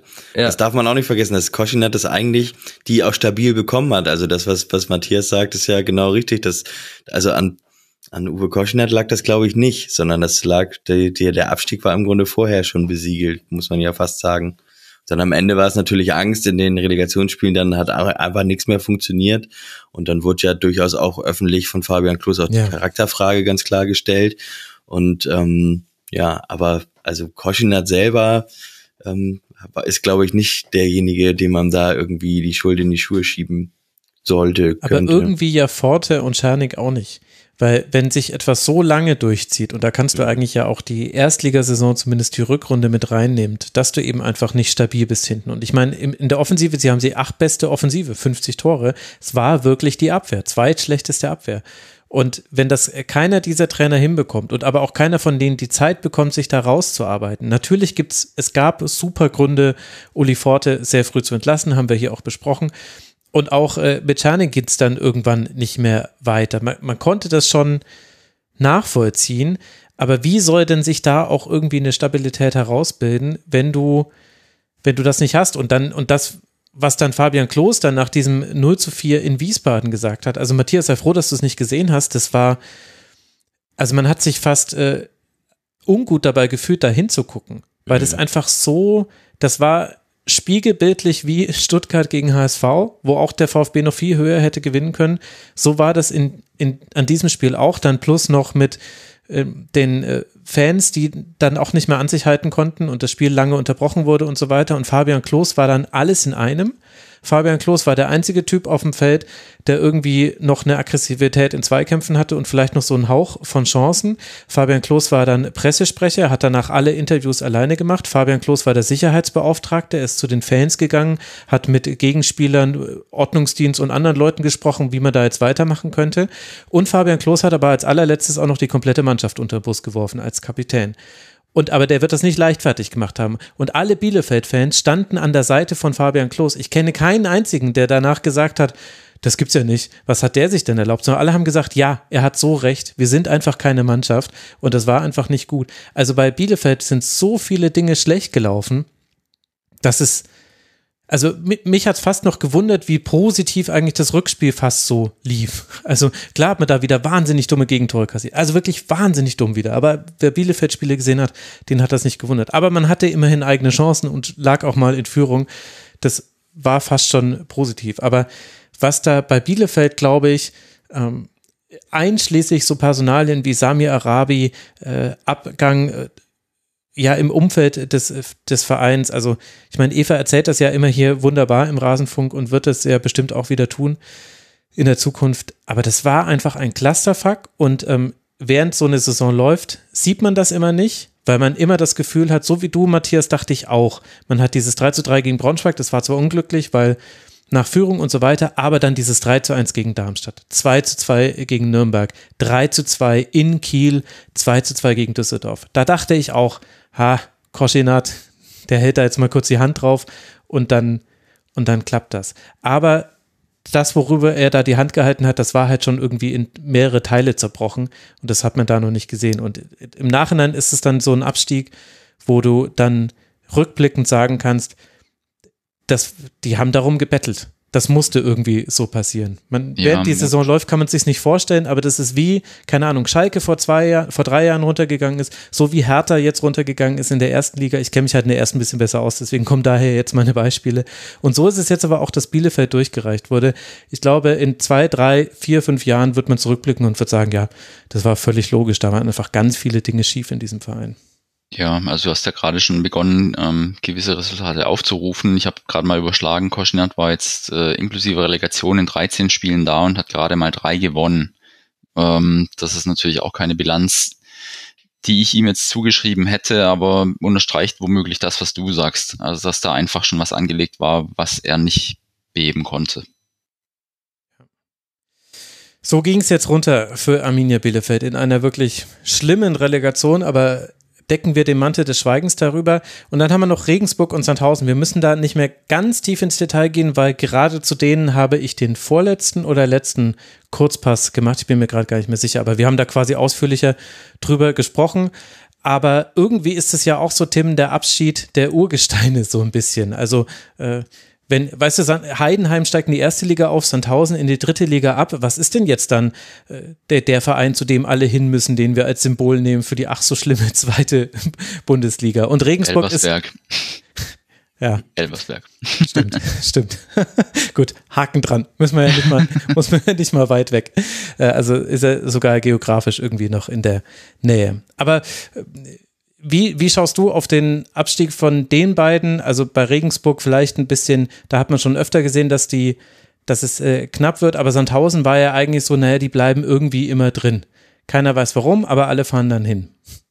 Ja, es ist ja bei beiden so gewesen, dass man immer dachte, ja, Sandhausen, Regensburg, ich weiß gar nicht, wie oft die, also wir machen beim Millanton ja auch immer so ein Tippspiel vor der Saison, wie oft die ja. beiden auf die letzten beiden Plätze getippt werden. Und ich meine, das waren ja hinter dem FC St. Pauli, waren ja Heidenheim, Sandhausen und Regensburg eben die dienstältesten Clubs in der Liga und die sind jetzt alle drei weg sozusagen. Ähm, Gerade bei Sandhausen ist es dann doch ja, ich will gar nicht sagen, dass mir der Verein, aber einige von den Leuten da, mit denen man auch zu tun hatte, die sind mir doch ganz schön ans Herz gewachsen. Ähm, und äh, das war schon echt schmerzhaft, das zu sehen, wie da auf ähm, Bielefeld, hast du gerade sehr schön ausgeführt, Max, dieses total versagen auf vielen Ebenen. Das ist, glaube ich, in Sandhausen vor allem dann seit Uwe Koschenet da weg ist, tatsächlich auch passiert. Ne? Da gab es auch viele Entscheidungen, die dann nicht nachvollziehbar waren. Ähm, da hörte man dann auch immer, dass das im Kader auch intern nicht stimmt. Da sind dann Leute irgendwie, also ganz komische Dinge dann vorgefallen und ähm, da passte dann einfach vieles nicht. Und ähm, ja, dann wird's auch schwierig so, ne? Also dann äh, war es jetzt auch einfach mal Zeit für Sandhausen, muss man ja fast schon sagen. Die sind ja in den letzten Jahren haben sie es dann doch immer irgendwie geschafft, da dem dem Abstieg noch von der Schippe zu springen. Aber dieses Jahr ähm, hat es das statistisch schlechteste Team seit Jahren, das schlechteste Team hat es dann auch äh, mal äh, erwischt kann man sagen. Und bei Regensburg ist, tut's mir ähm, ja fast ebenso leid, weil ich da Mersat Selimbegovic sehr ähm, schätze. Auch ein, ein, Trainer mit einer ganz klaren Handschrift, der aus wenig, aus sehr wenig Mitteln da in Regensburg immer sehr viel rausgeholt hat, ähm, sehr gute Spieler da entwickelt hat, ähm, sie auch besser gemacht hat, wenn ich da an Besuschkow denke, Benedikt Gimba, so einer der, der der aggressive Leader schlechthin in der zweiten Liga eigentlich. Ähm, das waren, das ja war Regensburg war auf jeden Fall echt so der Inbegriff de, des unangenehmen Zweitligateams. Ähm, und ähm, das ist schon schade, dass die beiden gehen. Also die, ähm, auch wenn das jetzt nicht die schönsten Auswärtsfahrten waren, allein auf der, aufgrund der Länge, war das schon, ähm, gehörte das irgendwie dazu, ne? Diese, diese Schmerzen, die diese Clubs äh, auf dem Platz den Gegnern bereitet haben. Ich habe vorhin natürlich auch über diese Ruhe gesprochen in den Vereinen, die hatte Regensburg auch lange und das mhm. hatte der in der, glaube ich, war dann die letzte Kurzpassfolge. Ja mit äh, Max hieß er, der genau. ja, aus, aus Regensburg. Diese Ruhe war eben nicht mehr da. Also mit Christian Keller hat das irgendwie alles funktioniert, er hat alles in der Hand gehabt, alles lief einfach fast schon zu perfekt. Und jetzt merkt man mal, was eine Person ausmachen kann, wenn sie eben so stark ist in einem Verein. Und Tobias Werner konnte diese Lücke eben nicht ausfüllen. Man, wer das nochmal näher hören will, ich fand das ja sehr ansehnlich dargestellt, wie das da alles lief in Regensburg. Und jetzt, es wird spannend zu sehen sein, wie der Verein sich in der dritten Liga entwickelt, weil da ist jetzt dann eben kein Schwergewicht, das da runterkommt, wie Arminia Bielefeld, die schon mal nachgewiesen haben, dass es schnell wieder nach oben gehen kann, sondern der Jan, klar, der war auch schon in der dritten Liga, aber der ist jetzt da auch finanziell jetzt nicht der größte Verein, noch nicht mit dem zu, größten Zuschauerschnitt zum Beispiel da unten drin. Also das, das kann schon auch zäh werden, wenn man jetzt da nicht die komplett richtigen Entscheidungen trifft im nächsten Sommer und auch wieder Ruhe in diesen Verein bekommt, weil gesagt, das hat den Verein ausgezeichnet.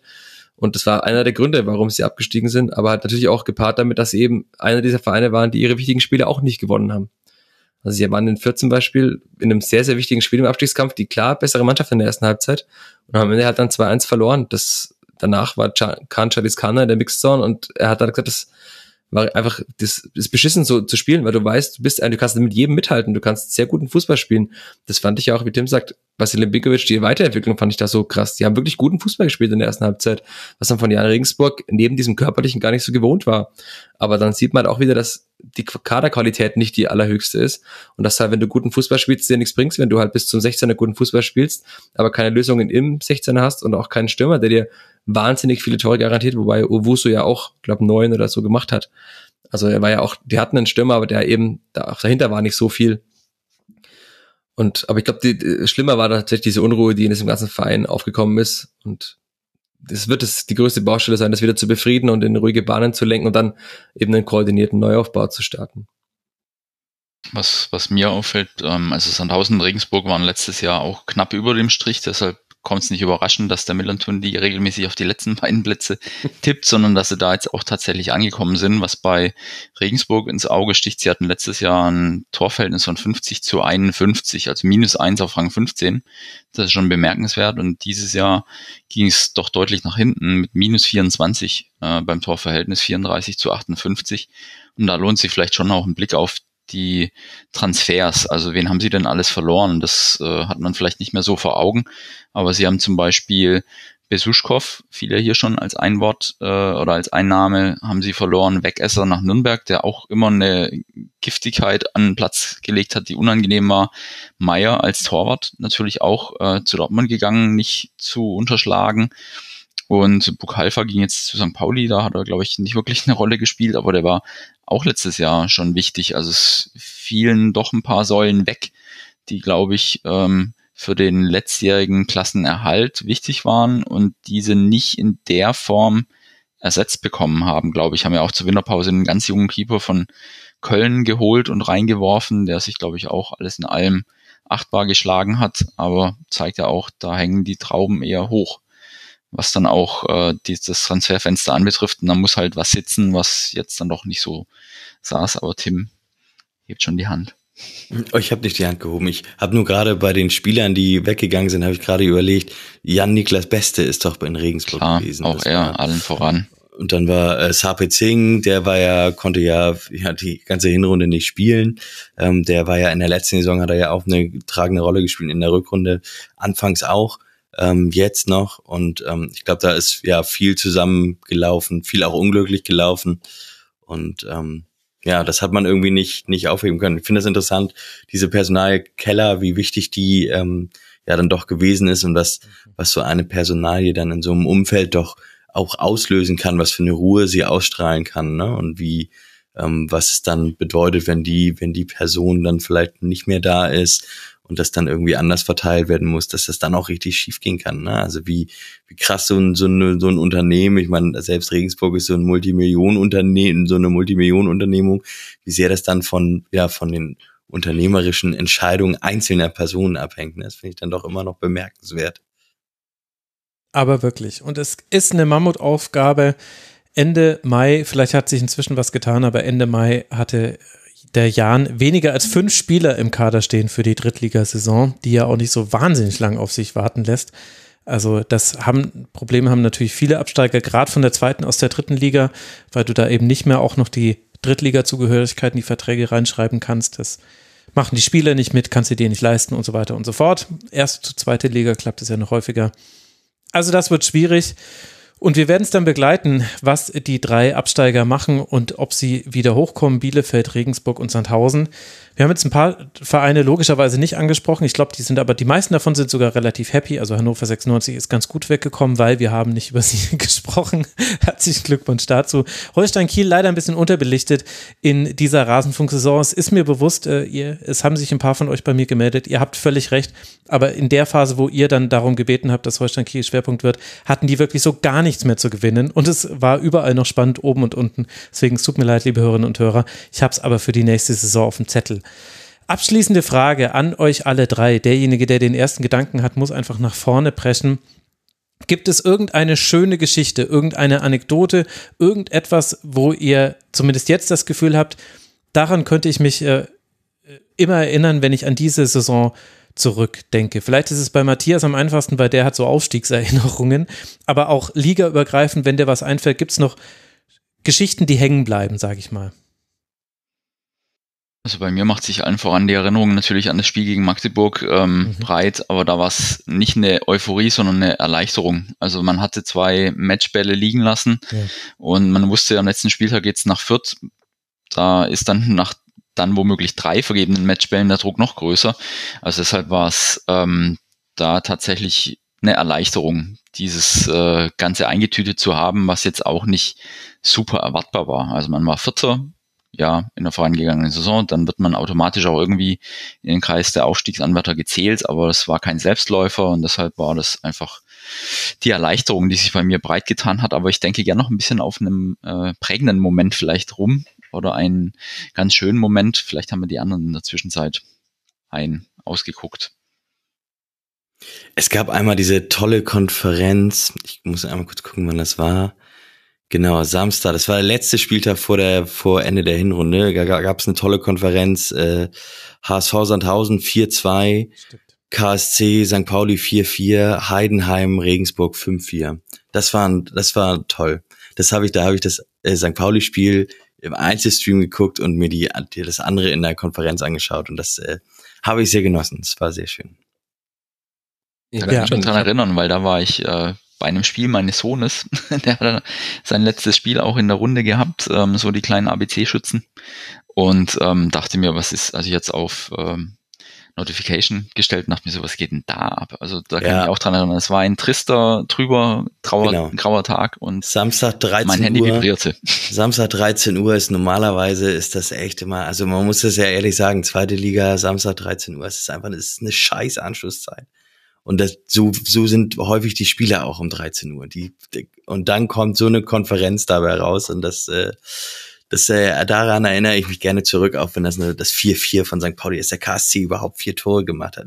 Unding, aber das ist eine andere Sache.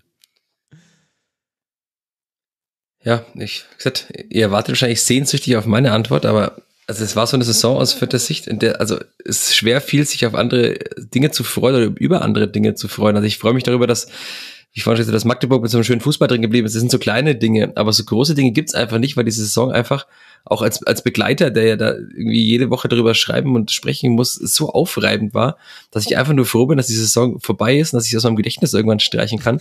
Und wahrscheinlich ist die schönste Geschichte aus Fürth, dass ich tatsächlich dass Alexander Zorniger hierher kam, weil dieser Einfluss, dieses, da haben wir auch wieder, was ein Mensch ausmachen kann in einem Verein. Also man hat trotzdem, man hat den, für zum Beispiel den, den drittgrößten Zuschauerschnitt, äh, dritthöchsten Zuschauerschnitt äh, in 25 Jahren äh, Profifußball seit Wiederaufstieg 97. Und das hat auch, finde ich, liegt viel am Trainer, der da viel auch über, über den Tellerrand hinausschaut, der mit den Fans auch kommuniziert. Da habe ich vorhin Thorsten Lieberknecht gehabt, der diese schöne Aussage hatte.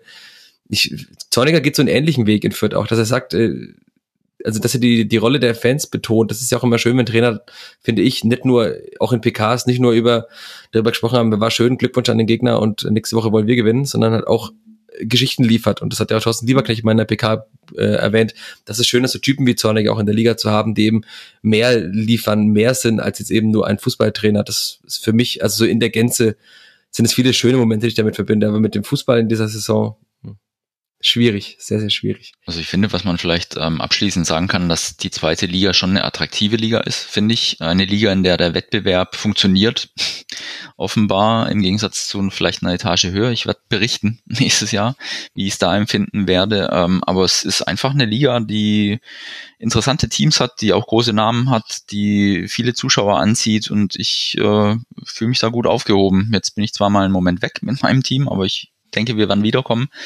Und deshalb ähm, hat die zweite Liga schon äh, durchaus mehr als nur ein Augenmerk oder eine Randnotiz verdient. Ist so mein Resümee. Ja, da muss ich aus einer berichterstattenden Rolle von jemandem, der sonst eben sich viel zu viel mit dem, mit der ersten Liga abgibt, das äh, muss ich äh, genauso bestätigen oder darf das äh, genauso bestätigen. Mir hat es total gut getan, wieder regelmäßiger in die zweite Liga der Männer zu schauen. Es war ja vorher kein, kein Unwillen oder, oder irgendwie so, sondern es war einfach zeitlich nicht möglich. Aber das ist äh, die, die Dynamiken dieser Liga sind so, wie man sich halt wünschen würde, dadurch, dass man, dadurch, dass die besten Teams immer weggehen und die schlechtesten, deswegen ist man so eng beieinander. Das ist ja sehr, sehr leicht erklärbar. Und äh, da muss man jetzt gar nicht mit so Claims kommen wie die beste zweite Liga aller Zeiten und so ein Kram. Das ist mir völlig egal. Ich finde, da tun auch namhafte, äh, namhafte Absteiger machen natürlich etwas mit der Liga, aber so der große Effekt ist es dann doch nicht. Zumindest war es das letzte Mal so, als mit Werder und Schalke zwei große runtergegangen sind. Die sind dann direkt wieder hochgegangen. Da war ich dann vom Ergebnis her eher etwas ernüchtert. Wer weiß, wie das jetzt diesmal wird. Wir gucken es uns an. Aber ich habe noch vergessen, dass wir noch eine allerletzte Frage haben. Denn ich glaube, Tim war es. Oder? Tim, du hast uns doch vorhin begrüßt mit, jeder von euch muss einen Lieblingsspieler nennen, ja. der nicht vom eigenen Verein kommt. Und weil du diese fiese Frage gestellt hast, gehe ich davon aus, du bist der Einzige, der quasi bewaffnet in, in diese Frage reinkommt. Deswegen darfst du anfangen und dann können die anderen beiden nämlich noch kurz überlegen. Ja, aber über Tim Kleindienst haben wir ja schon gesprochen, ne? das war's jetzt also schon. Das heißt, du bringst diese Frage mit und hast dann die Kreativantwort, den Torschützenkönig zu nehmen und beantwortest sie in drei Sekunden. Das war dein ganzer Plan. Du bist doch auch Podcaster, Tim. Was ist, was ist denn? Das ist ja ein Skandal. Ja, ich überlege jetzt noch in der Zwischenzeit, während ich den anderen beiden die Antwort weggenommen habe. Aber halt echt, ey.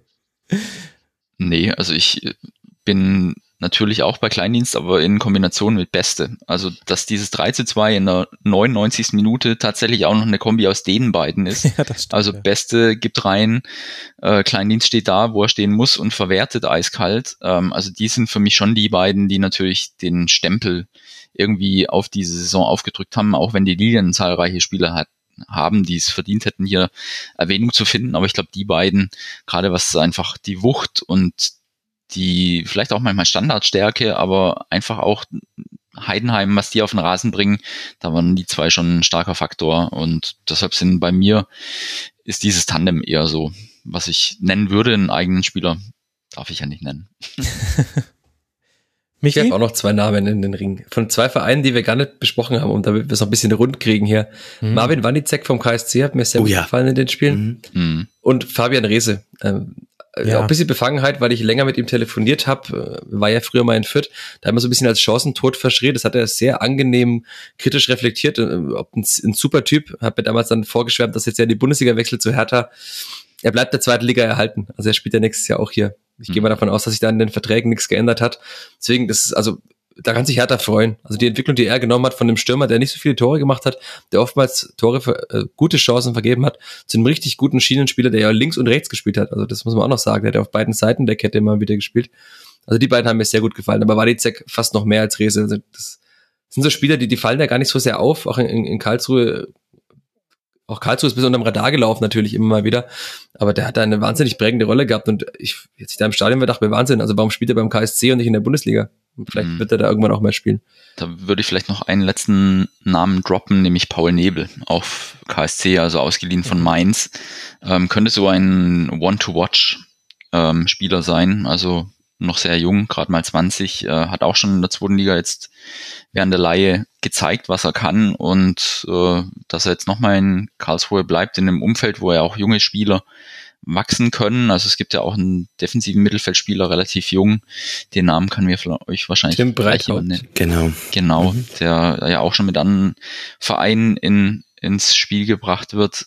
Ähm, also da kann Karlsruhe gerne auch ähm, mal ein bisschen Aufmerksamkeit verdienen, weil vorhin klang es an, Nürnberg schafft es nicht, äh, junge Leute zu integrieren oder den guten Unterbau irgendwie gewinnbringend nach oben sich bemerkbar zu machen. Karlsruhe ist immer ein Club, der junge Spieler ähm, schafft herauszubringen. Also in Darmstadt mit Neb äh, mit, mit Nebel, sag ich schon, mit äh, Melem oder auch mit Bader, zwei, die aus dem KSC-Unterbau kommen und ja, da gibt's immer wieder Breithaupt und, und Konsorten. Darf man auch ruhig erwähnen an der Stelle. Überhaupt ist ja der KSC ein Verein, auf dem man schon, also der fliegt immer ein bisschen unterm Radar, aber so auch, auch die Kraft dieses Vereins ist spürbar. Mit dem neuen Stadion jetzt natürlich genau. haben wir auch was geschaffen. Also ich finde, das ist ein Verein, da würde ich mich nicht überraschen, wenn die nächstes Jahr dann oben mitspielen. Ja. Auch mit Christian Eichner, einem sehr sympathischen Trainer, der auch an seiner Idee festhält, der junge Spieler entwickeln kann. Ein spannendes Team mit in dem Umfeld, wo auch regelmäßig über 20.000 Zuschauer, wenn sich nicht alles täuscht, jetzt da sind. Also das, das kann schon auch gut werden nächste Saison. Also das sind Vereine, da bin ich sehr viel positiver gestimmt als bei anderen in dieser Liga. Auch Holstein Kiel haben wir jetzt, äh, weil du vorhin gesagt hast, Max, ich glaube, da wird sich dann bald schon mal äh, in der neuen Saison dann auch mal kurz was anbieten. Also sehr spannende Transfers jetzt im Sommer.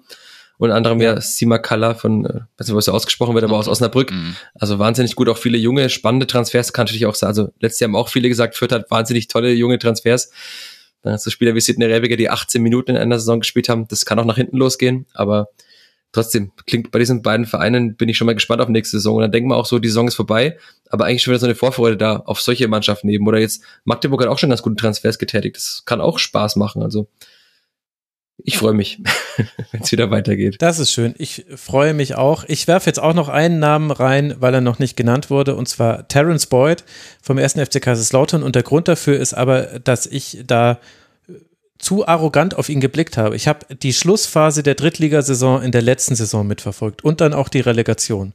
Und ich wusste ja schon, was Terence Boyd für den FCK bedeutet und so weiter. Und dann habe ich den gesehen und dann hat er da auch getroffen. Ich dachte mir, nie im Leben reicht das für die zweite Liga. Was ist denn das? Und der wurde dann nämlich auch so hochgejubelt von den Kommentatoren, die, die ihn ja natürlich auch die ganze Saison gesehen hatten. Ich dachte mir so, es tut mir leid. Also das ist ja, das soll ja ein ganz toller Typ sein, aber ich sehe es einfach nicht, wie der in der zweiten Liga wirklich Tore machen soll. Und vom Beginn an war alles, was er getan hat, ein ausgestreckter Mittelfinger in gegenüber meiner Kompetenz, die ganz offensichtlich nicht vorhanden ist, 13 Tore gemacht. Ich meine, klar, hinten raus, die Rückrunde beim Lautern haben wir vorhin thematisiert, aber da lag ich richtig daneben, habe total bewiesen, dass ich keinen Blick für Spiele habe. Ich könnte vielleicht gerade mal Scout beim FC Bayern, aber mehr würde ich mir nicht zutrauen. aber ich glaube, mit Boyd ging es dir nicht alleine so. Also er ja. war auch im Vorfeld des äh, Lilienspiels bei einem ähm, Partner-Podcast äh, zu Gast, also sprich in einem anderen äh, 98er Podcast und da hat er selber gesagt, er war ja auch mal bei den Lilien noch zu Erstliga-Zeiten in dieser zweiten Saison, als eigentlich die Mannschaft nicht wirklich wettbewerbsfähig war. Und dann war er auch noch in der zweiten Liga da, aber da hat er nicht wirklich, ähm, also er hat als Typ Spuren hinterlassen, aber nicht zählbar auf dem Spielfeld in dem Maße, wie es einem Stürmer eigentlich zugeschrieben wird. Und dann hat er gesagt, in Kaiserslautern hat er erst die Ruhe gefunden. Mhm. Also er hat sich davor zu viel Druck gemacht und dann in Kaiserslautern, jetzt ist er erfahrener, ist älter geworden, ist jetzt zweifellos nicht mehr jung, aber hat dann doch jetzt ähm, durch einen Abstecher in die USA und über Halle dann nach Kaiserslautern, sprich er hat einfach noch mehr Erfahrung gesammelt, er hat eine Ruhe gefunden, die ihm hilft auf dem Spielfeld und offenkundig ja, wie du jetzt anmerkst, auch zählbar hilft. Insofern ähm, war es für ihn selber vielleicht auch gar nicht absehbar. Funktioniert das in der ähm, zweiten Liga, aber er hat es bewiesen. Und das ist natürlich auch schön, wenn es beim Spieler funktioniert, der was zu sagen hat, der auch gegenüber Rassismus ähm, mhm, offen genau. Farbe bekennt natürlich, wenn man das so sagen darf, ist er selber auch angefeindet und betroffen, aber äh, er ist auf jeden Fall ein Charakterkopf. Ja, das, ähm, und jetzt auch erfolgreich in der zweiten Liga unterwegs gewesen. Das stimmt. Das bindet doch das hier ganz wunderbar ab. Ich danke euch dreien sehr, sehr herzlich, dass ihr euch ausführlich äh, Zeit genommen habt und dass wir auch in dieser Konstellation sprechen konnten. Ganz herzlichen Dank an Tim Eckstein vom Millerton. So bist du auch bei Twitter zu finden. Danke, danke dir, lieber Tim, dass du mal wieder mit dabei warst. Sehr gerne. Danke für die Einladung. Danke an Michael Fischer, den Ed Flachpass unterstrich. Ihr hört natürlich alle den Fürther Flachpass, liebe Hörerinnen und Hörer. Danke dir, Michi, dass du mit dabei warst. Ich sage auch Danke und komm gerne wieder in der nächsten Saison, wenn ich darf. Ja, aber ihr müsst, ihr alle drei, ihr, ich werde euch so auf den Nerv gehen. Matthias halt dann in der ersten Liga, das war jetzt schon mal hier Schlusskonferenz, Vorgeschmack für dich. Lieber Matthias Kneifel, at Kickschuhblog auf Twitter, danke dir, dass du mal wieder mit dabei warst. Es war mir eine Freude. Vielen Dank. Mir auch. Liebe Hörerinnen und Hörer, das war unser Rückblick auf die zweite Bundesliga der Männer in der Saison 22-23. Wenn euch noch ein Rückblick zur ersten Bundesliga der Männer interessiert, dann habt ihr da den Rasenfunk Royal. Wenn euch ein Rückblick auf die erste Bundesliga der Frauen interessiert, gibt es auch eine Schlusskonferenz. Und wenn euch noch ein Rückblick auf die europäischen Männer-Top-Ligen interessiert, dann checkt mal am Montagnachmittag, den 12. Juni, eure Podcatcher. Da wird es dann etwas Neues geben. Da warten wir natürlich noch auf das Champions League-Finale und das Europe Conference League-Finale, das gerade läuft und so weiter und so fort. Und danach ist aber Schluss, das sage ich jetzt gleich. Kommt mir jetzt bitte nicht mit, äh, wann machst du dann die dritte Liga? Ja, vielleicht, vielleicht wann anders. vielleicht in der nächsten Saison. Naja, lieben Dank für eure Aufmerksamkeit. Bitte unterstützt den Rasenfunk finanziell. Rasenfunk.de slash supportersknapp. Da erfahrt ihr, wie das geht. Bleibt gesund, liebe Hörerinnen und Hörer. Bis bald hier wieder im Rasenfunk. Ciao. Das war die Rasenfunk-Schlusskonferenz. Wir geben nun zurück in die angeschlossenen Funkhäuser.